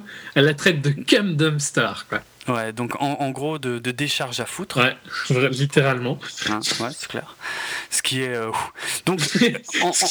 va, dire ça à quelqu'un, quoi, tu vois. Mais c'est clair. c'est le, son fils, il, il, lui amène une, euh, une taille, mais superbe, sublime, quoi, bien habillée et tout. Je sais pas. Enfin. Après, peut-être qu'elle est beaucoup plus intelligente qu'on le pense, hein, la mère. Elle est intelligente. Hein. Elle doit l'être, mais. C'est sous-entendu, quoi. Mais. Euh, on n'a aucune raison de penser qu'elle sait qui est Maï, vraiment, quoi. Et, première phrase, elle la traite de décharge à foutre, quoi. C'est. méchant. Calmé, quoi, tout de suite. c'est clair. Et après, par contre, et après, elle s'occupe de, de Julian. en fait, elle, elle, parle de Julian à Mai, et sans regarder Julian. Et c'est atroce. Franchement, ce qu'elle raconte, c'est. Euh... Ouais, ouais, elle, elle dit, ouais, elle, est quand même ultra insultante avec Mike qui dit rien non plus. Hein. Mhm. Personne réagit, quoi. tout le monde la laisse parler. Et c'est atroce ce qu'elle dit aux gens, quoi. À fond. Mais tout le monde s'en fout. Parce qu'elle elle commande, je sais pas si tu te souviens, elle passe la commande pour tout le monde, la bouffe. Et, notamment, elle dit pour Maï, elle prendra qu'une salade. Ouais, ouais. Elle, euh, je sais plus ce qu'elle. Je crois qu'il prend du poulet pour elle. Et elle, je sais plus ce qu'elle prend pour elle. Mais. Euh... Je sais plus, franchement, je sais plus. Mais. Euh, dans le genre castratrice, c'est ouf. Et, par contre, ce qu'on n'a pas dit, c'est que dans la première euh, scène de dialogue entre Julian et, sa mère, il y a quand même des, euh, des, euh, comment dire, des façons qu'elle a de, le toucher et de regarder Julian qui sont super spé aussi. Hein. En fait, qui sont bizarres parce que t'as pas l'impression qu'elle le déteste, t'as presque l'impression qu'elle l'aime. Grave. Euh, et puis après, alors, bah, quand elle te sort ce dialogue. Qu'elle le, plus qu'elle l'aime, hein, qu'elle le désire quasiment, ça va, ça va loin, hein, c'est chaud, hein. sans, sans dialogue, mm. là. Mm. Mm. Mais donc, euh, elle commence à, à, parler de des tailles de bits de ses fils, quoi. C'est super chaud. C'est difficile à décrire. Ouais, ouais. Mais euh, ouais, donc, quand, quand elle dit que Julien a toujours été jaloux parce que son frère était plus, euh, plus grand, plus, gros que lui, quoi. Enfin, plus grand, plus. Ouais, mieux membré. ouais. Euh, et que pas, que pas que Julien soit petit, bon, forcément, mais elle le sait, vu que c'est sa pute. Donc, euh, si elle disait. vrai. Mais elle trash Julien, mais d'une manière, c'est. Ah, ça fait super mal, quoi. C'est castrateur au propre et au figuré, quoi.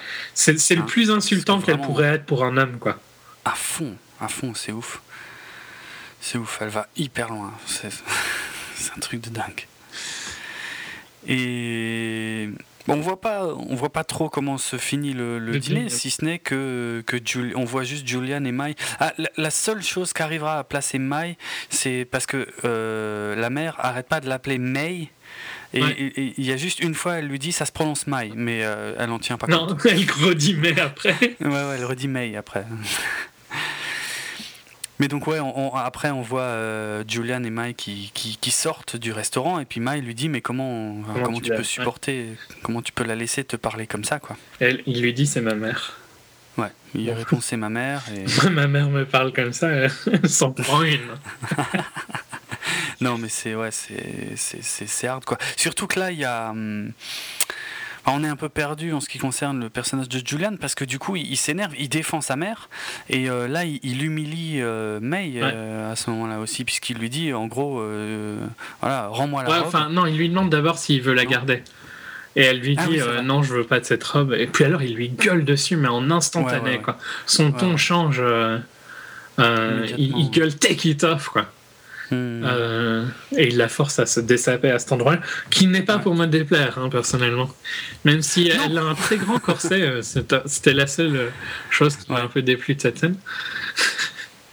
elle est superbe. Non, elle, est vraiment sublime, mais mais bon, c'est on passe quand même de, de scène chelou en scène chelou, mm. quoi. Où il défend sa mère qui vient d'être, mais le le plus détestable qu'un un humain peut être, quoi. Atroce. Mm. Et donc, a priori, c'est peut-être après ça donc que se déroule la fameuse scène du comment tu disais du cabaret? Ouais c'est un peu ça hein. Euh, ouais, c'est un peu, c'est un peu étrange parce que euh, bon déjà moi euh, dans les premières secondes ça m'a saoulé. Je me suis dit oh non de nouveau une scène de, de, karaoké incompréhensible. Parce que là par contre cette fois on voit une nana qui chante et il y a plein de, de, petites thaïlandaises assises mais toutes dans des dans des robes de comme des robes de geisha presque mais c'est pas ça. je sais pas, moi j'ai envie de dire des robes de poupée en fait. Ouais. Un peu, un peu glossy, un peu, un peu enfin, c'est très étrange quoi, mm. comme façon de se saper. Du coup, j'ai du mal à identifier quand même un peu le, lieu où ça se déroule, mais bon. Mais c'est dans le bar du mec, hein. Ouais, c'est ouais, c'est vrai. En fait, c'était le bar du mec. Tu vois, j'avais, moi, j'avais zappé que ce mec, on le voyait dans un bar au début, donc. Euh, mais oui, c'est à lui qu'elle, euh, qu'elle, achète le kill. Euh, donc c'est pour ça que le, flic euh, le retrouve, vu que. Ouais, ouais. Oui, oui, il avait interrogé l'autre. Bon, on l'a pas vu, hein, mais euh, on se doute que l'autre, il a dû prendre cher et se faire interroger au passage. Parce qu'il il a un, gros taux de réussite sur ses interrogatoires. Ah. Putain, c'est clair. C'est mieux que Guantanamo, quoi, tu vois. Mm. Non, mais c'est franchement, c'est toujours des scènes, de toute façon, qui sont euh, très très spéciales dans la mise en scène, hein, euh, très lentes, très posées. Ça, ça ressemble pas du tout à des scènes d'interrogatoire normales. Non, hmm. c'est, euh, je pourrais même pas les décrire, quoi. Ouais. Parce que là, d'un coup, il est là, en fait, dans cette pièce. Parce qu'on on a d'abord un long moment où il y a juste celle qui chante et puis les autres qui sont assises, voilà. Et puis d'un coup, il y a, ben, il y a deux flics qui rentrent aussi. Ouais, il y a Ouais, ouais, il y a deux autres flics avec, ouais, ouais. Et, euh, et donc, il vient interroger le mec euh, qui avait été embauché par la mère, effectivement. Et là, il y a, y a, un plan que j'ai beaucoup aimé, c'est quand il fait le tour du gars. Hmm. Euh, c'est très lent. C'est même un peu long, mais je sais pas, il y a, y a, une vraie esthétique. Puis il le frappe plusieurs fois. Il le frappe déjà, tu vois, ça je me souviens. Ouais, bah parce que il fait le tour et puis après quand il commence à le torturer, il, hmm. retourne autour en cherchant des pics au fur et à mesure. Ah oui, après, ouais, ouais, aussi, ouais, c'est vrai. C'est vrai. Oui, parce que d'abord, il lui plante euh, de. il, a une phrase qui est quand même assez géniale hmm. où il dit aux filles fermez les de yeux. fermer les yeux, quoi qu'il se passe, jusqu'à la fin. Et, par contre, il dit au mec regardez. Regardez tout. Effectivement, ouais, d'abord, il, plante des pics euh, dans les, dans les mains. les, ouais, les premiers, il prend euh, des c'est avec ce qu'elles font leurs nœuds dans leurs cheveux. Quoi. Ouais, c'est ça. Euh, mais c'est en métal. Enfin, ça dépend parce qu'après, il en prend aussi dans la bouffe. Donc, mais les premiers, il les prend dans les cheveux d'une fille. Oui, oui, dans les cheveux, ouais, Et euh, ouais, il lui plante ça dans les, dans les mains ou dans les jambes? Non, les premiers. Les premiers, c'est dans les mains. Dans les bras, quoi, non plus dans l'avant-bras, je crois. Oui, D'ailleurs, je suis même pas sûr que c'est techniquement possible. Mais. Euh... faudrait y aller fort. Hein. C'est vrai. Ouais, c'est clair. Mais il est, il est balèze. bon, soit, c'est pas important, mais bon, ouais, moi c'est. Là, euh, tu vois, je. En plus, elle dure ultra longtemps quand même cette scène. C'est très long, très long, très long comme scène, ouais, ouais. Ouais, ouais, puisque d'abord dans les avant-bras, ensuite dans les cuisses. Et puis après, ouais, après il s'occupe de ses yeux, mais euh, et donc a priori c'est ça la scène. Euh, ouais. Donc ouais, il fait et, le mec continue à dire non, je dirais rien, tu vois. Putain, ouais, mais je t'aurais tout dit hein, à ce moment-là. Grave. Mais bon, je craquerai vite, moi, de toute façon. Et il lui sort un truc justement à propos de son regard. Il lui dit puisque tu veux rien me dire, t'as plus besoin de voir ou un truc. Mais je, je me souviens pas de la phrase ouais, Parce, parce, que tu veux, tu parce que tu veux rien voir ou un truc du style. En gros, parce que tu veux rien comprendre, tu vois, sous-entendu. Ouais, ouais. Euh, ben, t'as pas besoin de tes yeux. Et, t'as plus besoin de tes yeux, ouais il lui ben moi j'ai pas j'ai pas regardé la scène donc dis-moi comment ben on voit pas on voit pas vraiment en gros plan tu vois.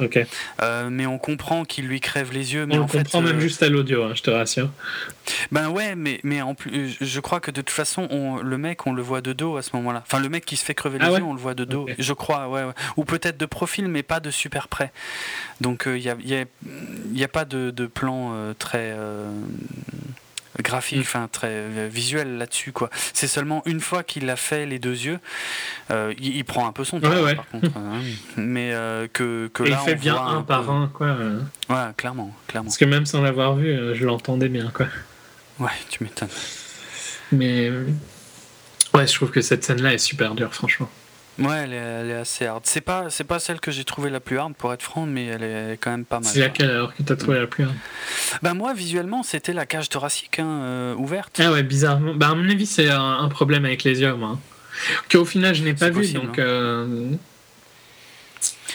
ouais, donc non, c'était c'était pas si si violent que ça euh, en fait. Après, je suis un peu biaisé sur le sujet encore une fois, hein, puisque moi pour me choquer niveau violence, faut y aller fort, quoi. très très fort. Et finalement, moi, j'ai pas été. moi, le, pour moi, le seul plan vraiment très, ouais, visuellement hard, c'est la cage thoracique demi ouverte. Mm. Il n'y a aucun autre plan aussi aussi dur pour moi de, de tout le film, quoi. Donc ouais, non, mais, mais par contre c'est une scène intense parce qu'elle est, elle, longue et lente et, elle monte, ouais, ouais, bien sûr, bien sûr. Et donc euh, je pense que c'est après ça qu'il y a le fameux dialogue entre Julian et sa mère, où euh, là la mère dit que ben qu'elle a merdé, qu'elle a engagé quelqu'un pour tuer le flic, mais qu'elle a merdé, qu'elle a fait la conne et que ça va lui retomber dessus. Et donc c'est là qu'elle lui dit, euh, comme pour la fois ou avec ton père, pour la seule et deuxième fois, euh, je te demande de t'en occuper, s'il te plaît. Donc voilà, pas, pas d'une grande clarté une nouvelle fois, hein, hmm. mais bon. Je viens de retrouver le film français, euh, je, vais retrouvé le nom, c'est Un chien andalou. Euh, c'est un court métrage de Louise Bonnel sur un scénario de Dali. 1929, euh, ah, ça dure 16 minutes, mais ça ouvre sur euh, quelqu'un qui, avec un rasoir, tranche l'œil de, quelqu'un. Mais en, super gros plan, hein, c'est vraiment ce que tu vois. Ouais. D'accord. Et je crois que je suis un peu perturbé depuis. Ah, mais je comprends. je comprends. Surtout quand tu le vois au ciné, quoi, tu vois. Enfin, ouais, je l'ai ah vu en grand écran, en classe, quoi. Mm. Donc, voilà. Euh, mais euh, ouais, donc euh, ouais, ce dialogue. attends, on a loupé, on a complètement loupé une scène en fait hmm. au milieu du film. La fameuse scène Wanna Fight. Mais j'allais dire, elle est après ou bien? J'allais te demander en fait. Non, ouais, en fait, je crois que c'était avant. Parce que quand. c'est vrai qu'ils se, se sont déjà battus. Ouais, il est, il est déjà abîmé, ouais. Donc ouais, il y a, y a, une, y a au milieu du film, il y a encore une scène de karaoké, mais cette fois on voit qu'il y a Julian et Mai dans le... Enfin c'est pas très clair, non, une nouvelle fois, hein, je trouve comme scène, hein, mais bon, il me semble, moi je l'ai compris comme ça, hein. il y a Julian et Mai dans la salle du restaurant, euh, où l'autre est en train de chanter, et quand il sort du restaurant, Julian, il y a les flics qui l'attendent, euh, je crois qu'il y a Mai qui un peu, non bah, Elle fait pas grand chose, elle est assez. Euh, ouais. Expression aussi. Hein. Ouais, c'est vrai. Et euh, mais en tout cas, euh, a priori, on comprend que le flic veut parler à Julian. Mm. Alors parler, c'est un grand mot parce que je, sais pas s'il lui dit vraiment grand chose. C'est juste, il se regarde et Julian lui sort.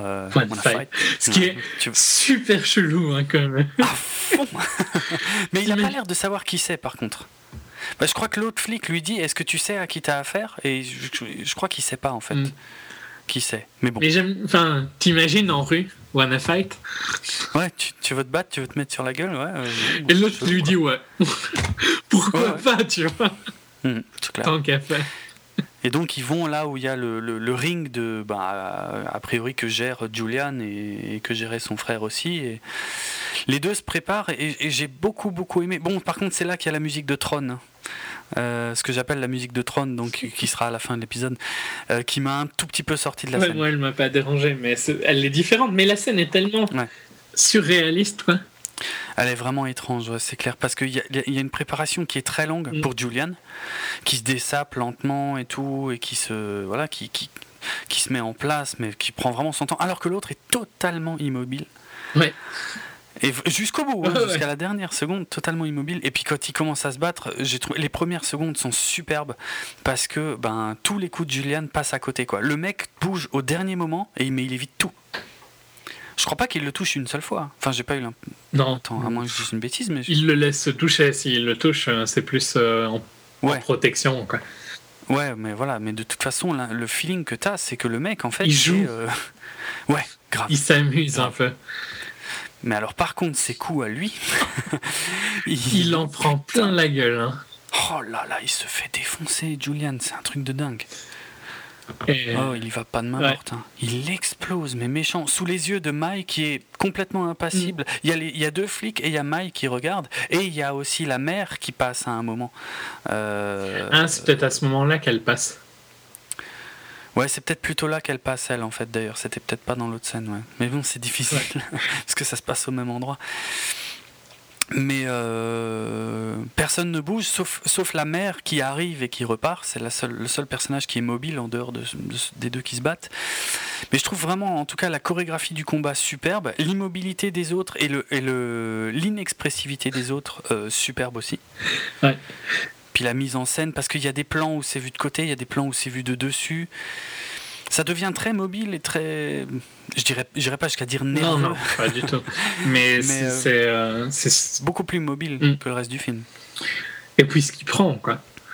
Ah ouais, non, oh la vache. Il se fait exploser, mais ouais, exploser. Il n'y a pas d'autre mot. De toute façon, on le voit après dans le reste du film. Hein, il, a, il a pris cher. Hein, il a il a le visage, euh, enfin tous le, les yeux noirs, bleus dans la suite du film, c'est, euh, il s'est fait défoncer quoi. en plus, il, gardera le costume jusqu'à la fin du film là. Euh, le ah costume qui est, bah maintenant il est plus en costume complet, il a juste gardé la veste quoi. Enfin, la veste, le, le, je sais pas comment vous appelez ça en France. ouais, la veste. Ouais, ouais c'est la veste, la, troisième pièce du costume quoi. Ouais, ouais. Donc il a gardé ça et la chemise, euh, et je crois qu'il a enlevé l'écharpe. Ou elle l'est détachée en tout cas. Mais donc, mm. euh, et il y a du sang un peu, et puis son visage est défoncé, ah mais il gardera ça jusqu'à la fin du film. Quoi. Ouais, ouais. Mm. Et je trouve que ouais, c'est. Enfin, c'est superbe. Euh, on se comprend bien, tu vois, c'est pas beau à voir, mais c'est super mm. bien géré, quoi. Non, c'est clair, c'est une, une scène importante du film, clairement, une scène majeure. Et c'est Très impressionnante. C'est vrai que c'est là que sa mère lui dit qu'il doit, il doit le tuer. Quoi. Ouais, c'est après qu'elle dit qu'elle s'est fait calculer par euh, le flic et que et qu'il va lui tomber dessus et qu'elle voudrait bien qu'il s'en occupe. Mm. Quoi. Et donc là, on voit Julian qui va chez euh, le flic, donc euh, un, un, des rares décors qui a une, une lumière naturelle, là où est sa fille. Il va avec un autre gars d'ailleurs. Mm. Euh, qu'on comprend pas bien qui c'est, mais bon, c'est un, homme de main, quoi. Un homme de main, ouais, ouais. Et euh, au début, au début, je trouvais qu'il faisait beaucoup de bruit en fait, euh, parce qu'il, sait, on voit le flic quitter la maison et laisser un, un, autre flic en, pour garder la, maison, et, et, tout de suite après, on voit ce mec se faire tuer par Julian. Mm. Et les deux arrivent dans la maison et moi j'étais persuadé que la fille était déjà dans la maison en fait à ce moment-là. Je trouvais ah qu'il faisait beaucoup de bruit, mais en fait on se rend compte effectivement qu'elle est, qu'elle était pas là. Bon en même temps ils, ont quand même euh, laissé laissé le, le, mec mort là. Oui oui j'ai trouvé ça con. Hein, tu t'es fait la réflexion aussi parce que en plus ils ont enfin ça faisait quand même un bruit immonde quoi un, petit. Ouais. C'est ça, mais c'est pour ça que je me suis dit, si la gamine elle est dans la maison euh, avec l'autre nana, obligé elles ont entendu quoi. Hmm. Hmm. Mais en fait non, il n'y avait personne. Mais bon, c'est quand même débile qu'ils le laissent là. Par je trouve, ouais. Mais Et donc en parallèle de ça, on a la mère qui elle euh, est. Euh, d'ailleurs, il y a quand même un dialogue important entre Ryan et, le mec qui a pas de nom. Ah, c'est. je me souviens pas. Il lui dit qu'on est là juste pour tuer le, père, tu vois. Enfin, je crois qu'il voit ah une photo. Et euh, euh, le mec lui dit, euh, elle a dit qu'on devait tuer tout le monde. et Ryan n'est pas d'accord avec ça. Tu vois bien qu'il n'est pas d'accord avec ça. Ouais, ouais, ouais. Il dit rien, mais tu vois bien qu'il n'est pas d'accord quand même, quoi. Mm, c'est vrai. Ce qui sera important pour après. Ouais. Ouais, non, tout à fait. Par contre, est-ce que toi, t'as compris où était la mère Bah, dans son hôtel, quoi. Ah ok, ah ok. Parce que ouais, moi j'avais vraiment un doute parce qu'on voit le flic arriver avec un, autre flic, euh, et j'avais vraiment l'impression que c'était elle qui avait été à leur rencontre. Mais ouais, non, mais là je me suis complètement planté. Ouais, ouais, je pense que c'est à l'hôtel effectivement. Mais mais il y a des couloirs qui ressemblent un peu aux couloirs où euh, Julien était plus tôt. Euh, tu mm. vois, il y a des, des, tons dans certains couloirs qui se rapprochent, mais en même temps non, tu vois. Mais euh, enfin bon, soit moi je suis quasi sûr qu'elle est dans son hôtel. Parce que tu voyais bien que c'était un hôtel de luxe et tu vois bien que sa chambre est luxueuse. Quoi. Ouais, ouais, non, c'est vrai. C'est vrai. Mais j'ai ouais, j'ai pas, j'ai pas tout de suite reconnu. J'ai vraiment eu du mal à identifier cet mm. endroit en fait. Moi, je croyais que c'était, pour être franc, moi je croyais que c'était chez les flics, alors que pas du tout. pas une seconde quoi. Et euh, mais bon, on a le, euh, le flic. Oh, tu sais quoi, je sais même plus s'il y a un dialogue là entre la mère et le flic. Bah, je crois pas. Oui, il est court en tout cas. Ouais, parce qu'elle elle se met contre la vitre. Je suis sûr qu'elle lui dit quelque chose en fait, mais je me souviens pas quoi. Pas du Moi non plus. Mais euh, euh, bon, il la tue en tout cas. Ouais, il la tue assez sèchement. Aussi assez visuel. Hein.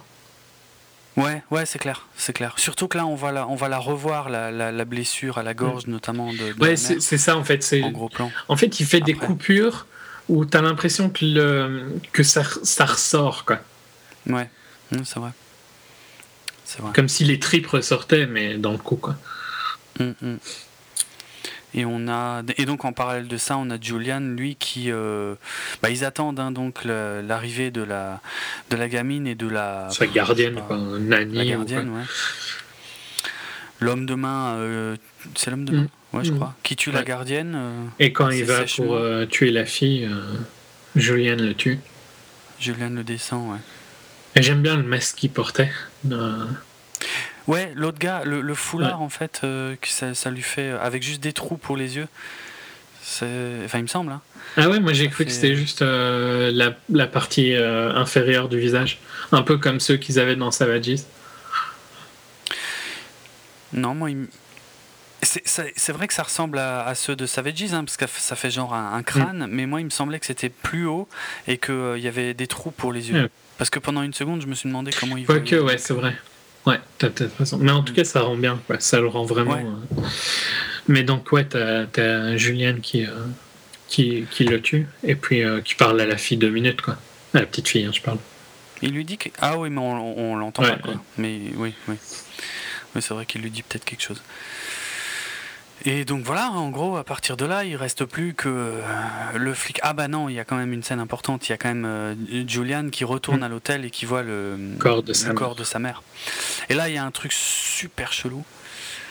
Euh, et j'ai que j'ai vraiment pas compris dans le film, hein. puisque il a il a lui-même une lame, un, genre de sabre, je crois, dans cette scène, mm. et il, il, plante le, le bide de sa mère bien qu'on le voit pas très très clairement. Hein. Et on le voit après rentrer sa main. Ah oui, comme s'il prenait le cœur ou quoi. Enfin, il rentre la main dans le. Ouais. elle est super chelou cette scène. Et, moi, j'ai compris que, que, ça renvoyait à quand même quelque chose qu'on a vu, dont on n'a pas parlé là, mais qu'on a vu deux fois auparavant dans le film. Il y avait des scènes très lentes. D'ailleurs, maintenant que j'y pense, il y avait aussi une scène où on voyait Julian à un moment attraper un mec sur un canapé, le, tirer par la bouche dans un couloir, mais on voit jamais ce qui se passe. Mmh. ouais, c'est vrai. Bref. Mais il y a deux scènes avec Oui, il y, a toute une scène où ils sont impolis avec Mai dans un. où deux mecs sont super impolis avec Mai. Ah, tu l'as compris comme ça Parce que moi, j'ai pas compris pourquoi ils les explosaient. Hein. Ils, bah, ils sont, je sais pas s'ils sont impolis avec Mai, mais ils sont impolis avec les putes en tout cas. Et c'est d'ailleurs c'est là que le flic lui parle. C'est parce que ils ont fait ça. C'est parce qu'il a fait ça que le flic lui parle, je crois. Non, le flic lui dit euh, l'homme qui a tué votre frère a été tué. Et euh, est-ce que Mais je crois qu'il je crois que le flic vient là à cause de ça, tu vois, à cause qu'il pète la gueule des deux mecs. Je sais pas, j'ai pas l'impression que c'était au même endroit parce que là où le flic non, non, il vient, après, hein. c'est au. Ouais, ouais. Mais euh, Parce que ça, ça se passe a priori dans ce que j'appellerais le bordel, alors que l'interrogatoire, lui, il est plutôt euh, là où il y a le ring de boxe. Enfin... Oui, mais l'interrogatoire se passe pas au même endroit, je crois, mais enfin, soit. Hmm. Euh, non, mais bon, encore une fois, hein, ça fait partie des choses que, qui sont pas super explicitées et qu'on peut chacun interpréter. Moi, ça me choque pas hein, hmm. que que tu l'aies vu comme ça. En tout cas, par contre, ouais, ce sur quoi je voulais revenir, c'était deux scènes donc avec Mai. On avait décrit la première scène avec Mai euh, au tout début de la partie, euh, donc avec spoiler, mais il y en a une deuxième un peu plus loin. Et dans les deux scènes, on voit quand même euh, dans, les, dans les fantasmes de Julian, parce qu'a priori c'est jamais quelque chose qui, qui fait vraiment, puisqu'on finit toujours par le revoir immobile sur son, sur son fauteuil. Mais dans ces deux scènes, on voit Julian qui fantasme, qui, qui, bah, qui met sa main pour euh, bah, pour masturber euh, Mai. Mm. Là où elle met ses mains en vrai. c'est vrai. Et, et, là, à la fin, euh, donc cette scène où il fait un trou dans une fente dans le bit de sa mère et il rentre la main exactement de la même façon, j'ai trouvé que c'était super chaud, quoi, super chelou. Mais il y a, de toute façon, il y a un truc très bizarre avec ces personnages parce que d'un côté, j'ai l'impression que qu'il y a de l'inceste, quoi, clairement, et d'un autre, vu comment elle le traitait j'ai plus de doutes, quoi. Je sais pas. Mais c'est. Ouais, non, mais il y a les deux. Hein. Il y a les deux. Il y a, il y a elle, elle a l'air de le détester, mais il, y mais il faut pas oublier qu'il y a aussi, au début, quand elle le touchait, de façon assez particulière aussi. Mm. Et lui, jamais, jamais il s'insurge, jamais il lui répond, jamais, voilà quoi. Il laisse. Et en fait, à propos de cette scène-là, donc moi j'ai, mis à part le fait que ça me renvoyait aux scènes où il, où il mettait la main euh, dans Maille, pour dire les choses un peu crûment, euh, j'ai vraiment pas compris quoi. J'ai vraiment pas compris ce que c'est. Non, parce qu'il lui ouvre le beat, c'est très bizarre. Ouais. Mais par contre, j'ai trouvé une, une, anecdote. Alors, je, je, je vais dire où j'ai lu l'anecdote. Hein, c'est sur euh, IMDb, sur le site IMDb. Il y a une anecdote à propos de cette scène qui dit que c'était euh, l'idée de Ryan Gosling, ce, ce truc-là. Il y a des idées assez spéciales. Ouais, c'est clair. En fait, il semblerait que Nicolas Winding Refn lui a demandé, à propos de la scène, à propos de la conclusion de la scène, enfin, quand il voit sa mère morte, il lui a demandé est-ce que tu penses que ton personnage va sourire ou pleurer hmm. Et Ryan Gosling lui a dit je pense qu'à ce moment-là, il aura envie de, de lui ouvrir l'utérus pour voir ce qu'il y a dedans. ok. Voilà, Personnel, enfin, spécial, hein, monsieur Ryan. Ouais. Je me demande ce que va être son film.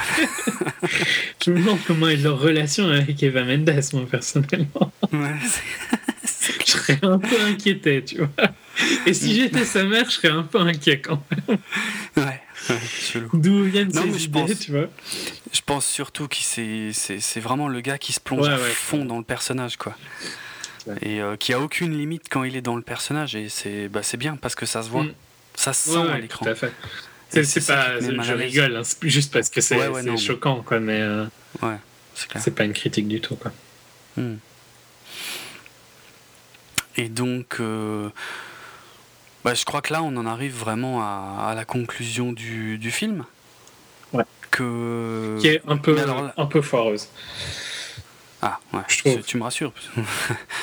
Parce que donc c'est là qu'on on a ces plans euh, dans la forêt où euh, il y a une donc avec la photo dégueulasse avec des effets de flou hein, qui sont vraiment vraiment pas beaux du tout. Et euh, on voit euh, ben, le face à face entre Julian et le, flic. Et au final Julian tend les bras et on voit le, sabre du flic qui s'abat et, ça coupe très vite d'ailleurs on mm. voit pas très clairement. Ça coupe ses bras quoi. Enfin c'est supposé comme ah, ça rappelle le début quoi. Ouais ouais clairement ouais mais j'ai même du mal. Bon, et puis bref, euh, je, vais dire ça après, mais. Et, tout de suite après ça, on enchaîne à nouveau sur euh, une scène de karaoké du flic, devant tous les autres flics euh, immobiles. Et on a le générique de fin là-dessus, quoi. Donc, dans le genre des fin pas clair, c'est pas mal. Parce que moi, je, je, sais pas si la scène dans la forêt est réelle, en fait. Je sais pas si c'est un rêve ou pas. Parce que ça, rapporte ça rappelle très fort les rêves d'avant, quoi. Bah ouais, ouais. Mais d'un. Ouais. Je sais vraiment pas. Là, je, suis complètement perdu. Il y a. Hum, on, nous a quand même montré que. Julian finalement euh, n'était pas si fort que ça, hein, parce que dans, dans, le sens où il, la seule fois où il s'est élevé contre sa mère, c'est quand il a refusé d'aller tuer quelqu'un d'autre, mais on ne sait pas si... Et encore au final, il n'a pas vraiment refusé. Il n'a pas refusé devant elle. Hein. Ouais, il a, il, non, il a juste rien fait, quoi. Ouais, c'est vrai, vrai, Mais même pas, même pas. Euh, techniquement, il a... c'est avant qu'il arrive qu'ils ont euh, voulu tuer le mec. Oui, c'est vrai. Donc en fait, il lui a jamais dit non. Parce qu'elle lui demande pas hein, d'aller le retuer. Elle s'en occupe elle-même. Hmm. C'est vrai. C'est vrai. Bon, par contre, il accepte à la fin quand elle lui dit Je te demande pour la deuxième fois là ce service, machin. Hmm. Euh, là, a priori, il accepte puisqu'on le voit aller chez le flic dans la maison du flic. Mais mais il fait pas le job quand même quoi. Hmm. Il fait le job entre guillemets parce que je pense qu'il aurait, il y aurait eu le flic, il l'aurait tué. Il refuse ah de tuer l'enfant. Oui, comme ça, oui. Ouais. Mais après, Par contre, ils en foutent de la nanny. Hein. Oui, oui, ça c'est dégueulasse, mais bon. Oui, le pauvre flic qui a rien fait, quoi, tu vois. Hmm, c'est clair. c'est après, voilà, c'est vraiment après que c'est pas clair. Je sais pas, euh...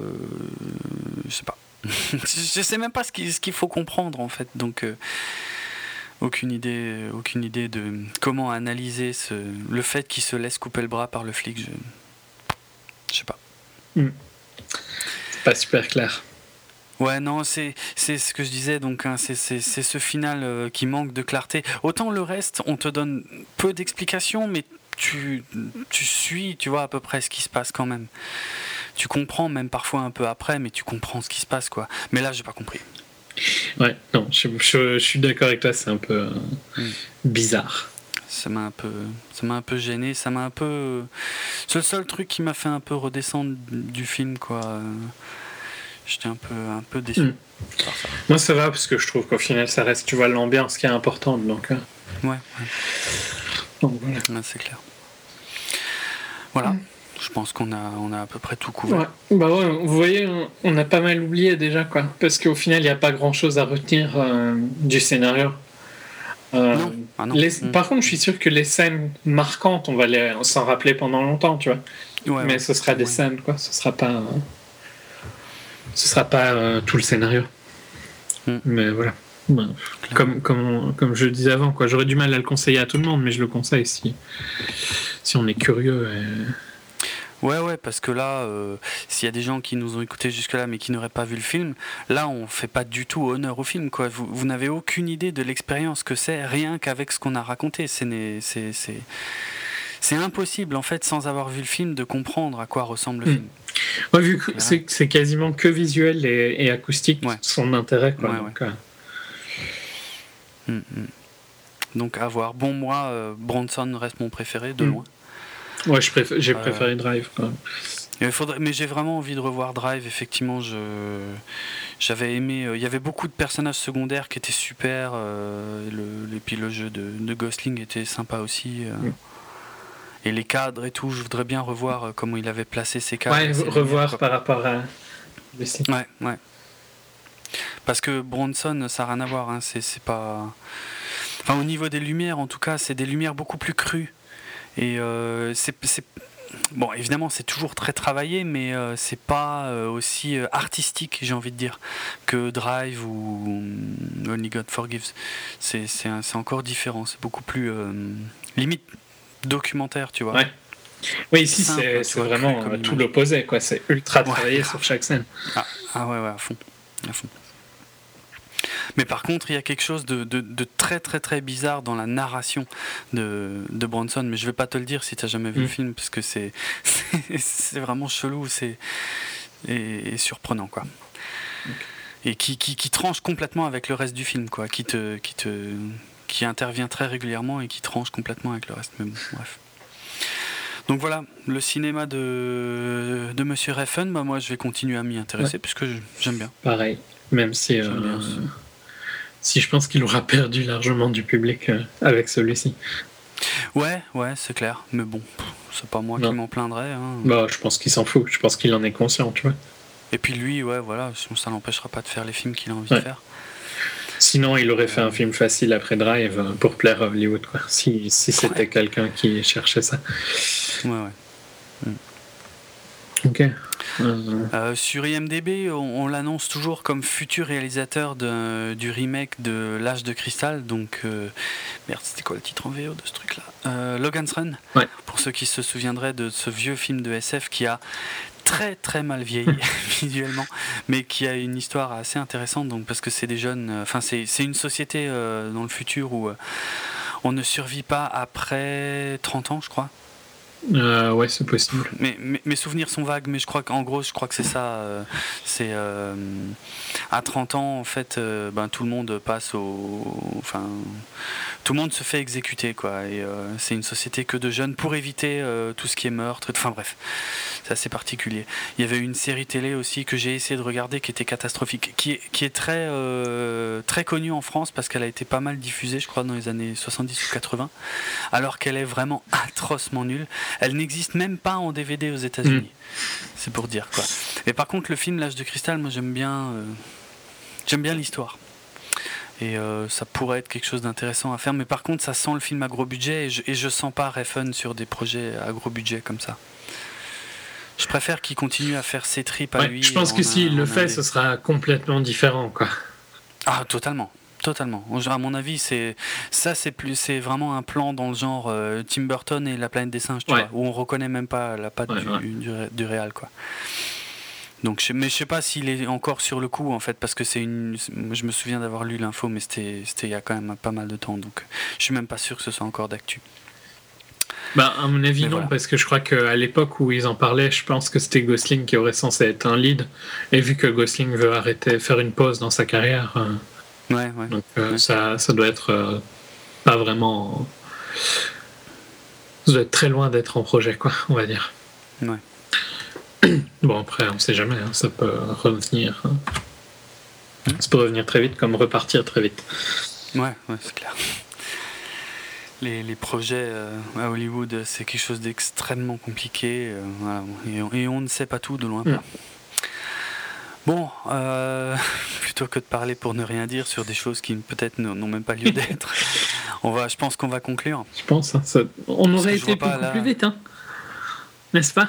Oui. C'est rare. Ouais. Un épisode rapide. Donc on conclut quoi? Sur, je fais la promo?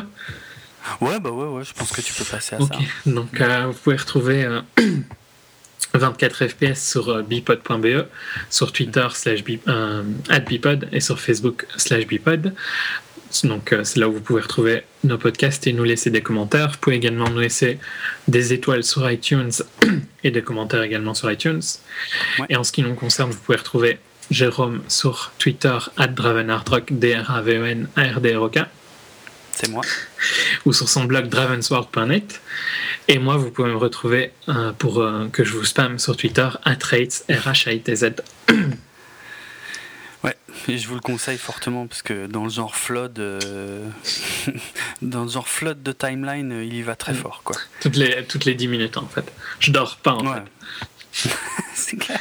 J'ai mon iPad à côté, tu vois, et je tape un truc euh, vite fait, puis je redors. Je me demande même si, si euh, t'es pas, euh, comment on dit en français, sleepwalker, tu sais. ah, somnambule, non Somnambule, ouais. ouais. Insomniaque. Insomniaque, voilà, c'est ça le mot que je T'avais vu le film avec Christian Bale où il était insomniaque? C'était glauque ce film. C'est machiniste ou un truc Mais c'est surtout son corps quoi qui est glauque. Ouais, je sais, il est ultra maigre. il a perdu pas vu. une tonne de poids. C'était le, le, film qu'il a fait juste avant euh, Batman Begins. Et allez, je vais finir là-dessus sur une anecdote. Et en fait, quand euh, il s'est pointé euh, au casting, quand il a rencontré en fait Christopher Nolan, Nolan a été horrifié de le voir comme ça. Et il lui a dit ça va pas du tout le faire. Il faut absolument que tu prennes du poids à fond la caisse. De poids, hein. Et il en a pris trop en fait. il a, il a, en, mais en, six mois, hein, c'est un truc de malade. il, a eu des changements de poids énormes hein, dans sa carrière. Ouais, parce qu'après il est redescendu pour un autre film, pour Fight The, Fighter, je crois. Euh, ouais, oui, il est super maigre aussi. Ouais, et, ça c'était après euh, Dark Knight, je crois. Ou, avant Dark Knight, je sais plus. Avant Rises en tout cas. Ouais, avant Rises, mais après Dark Knight. Après Terminator Salvation, après Public Enemies. Mais euh, où il jouait, ouais, euh, Dickie Eklund, un, un, ancien boxeur, euh, mm-hmm. welterweight, donc c'est, je crois, entre 64 et 69 kilos, mais il fait vraiment ultra, ultra fin, quoi. dans, dans Machinist, ça fait encore pire, mais, mais il, a fait des mouvements de poids, ce mec, hallucinant. Très impressionnant, ouais. Mm. Et, en général dans des, des timings euh, assez courts, quoi. C'est ouf. Euh, dans, dans, un de mes articles là, sur mon blog sur le, la saga Batman, euh, je crois que j'avais. Ah bah non, d'ailleurs, celui-là, je ne l'ai pas encore publié. Tiens. Il est en cours de rédaction. Je suis sur euh, Batman Begins, Dark Knight et Rises. Mais j'avais trouvé le, hum, comment, son, son régime alimentaire et il était ouf. Franchement, je crois qu'il y avait 5 repas par jour, au moins, et une quantité de calories très, très, très, très impressionnante. Et, et, juste pour finir l'anecdote, en, en, fait, au début du tournage de Dark Knight Rises, il avait pris trop de poids et il a une nouvelle fois horrifié Nolan parce qu'il rentrait même plus dans le costume en fait de Batman. Et là, en, l'espace de moins d'un mois, je crois, il a réussi à reperdre juste assez pour, euh, pour être comme il est dans, dans, Batman Begins. non, non, Batman Begins. Euh, mais j'ai son régime pour machiniste et puis après on, arrêtera. Pendant 4 mois, euh, c'était un une tasse de café noir euh, sans sucre, hein, évidemment, mm. euh, une pomme et une boîte de thon chaque jour. et il, il avait perdu 28 kilos. Donc il est descendu à 54 kilos et puis il est remonté à son poids normal, donc qui doit être à 82 donc. Et il en a gagné 27 pour. donc il était quasi à 100 pour, pour Batman Begins. Wow! Le mouvement ultra bon pour la santé, à mon avis. Hein. Oh non, ouais, c'est clair, c'est dangereux ce qu'il mm. a fait. Surtout plusieurs fois. Ouais. Voilà, soit. Allez, on vous laisse en tout cas euh, avec euh, la bande originale de Tron Legacy. Non, je plaisante. Avec euh, donc un morceau extrait de la BO. Mais je sais que t'adores Daft Punk, hein, tu peux le lire. sur la BO de Tron Legacy, oui. ne, ne, me lance pas ça maintenant à la fin de l'émission. On n'est pas un podcast musical, mm. donc ce débat n'a pas lieu d'être ici. Non, euh, en tout cas, euh, euh, donc la BO de Only God Forgives, composée par Cliff Martinez, qui s'était déjà occupé de la musique de Drive et de, tas d'autres films, mais pas du tout, de, tas de styles différents, parce que là, je vois qu'il avait fait Pump Up the Volume dans les années 90, et puis Traffic, Narc, Solaris. Contagion et Spring Breakers, donc il a vraiment fait des choses sacrément différentes ce mec-là. Et donc voilà, le titre Wanna Fight, qui moi me rappelle énormément la sonorité de, en tout cas de la BO de, Tron Legacy, c'est tout de suite, c'est maintenant. On vous laisse, on vous dit à bientôt et en attendant, eh ben, euh, je sais pas, allez en Thaïlande. Ouais. ouais. Mais faites pas comme dans Very Bad Trip 2. Hein, faites attention. Mm. parce que ça se passait aussi à Bangkok, hein, c'est pour ça. Et comme je l'ai rematé récemment, ça n'a rien à voir hein, visuellement. Scénaristiquement non plus. ouais, pas que visuellement en fait, à pas mal de niveaux. Allez, ciao, à bientôt.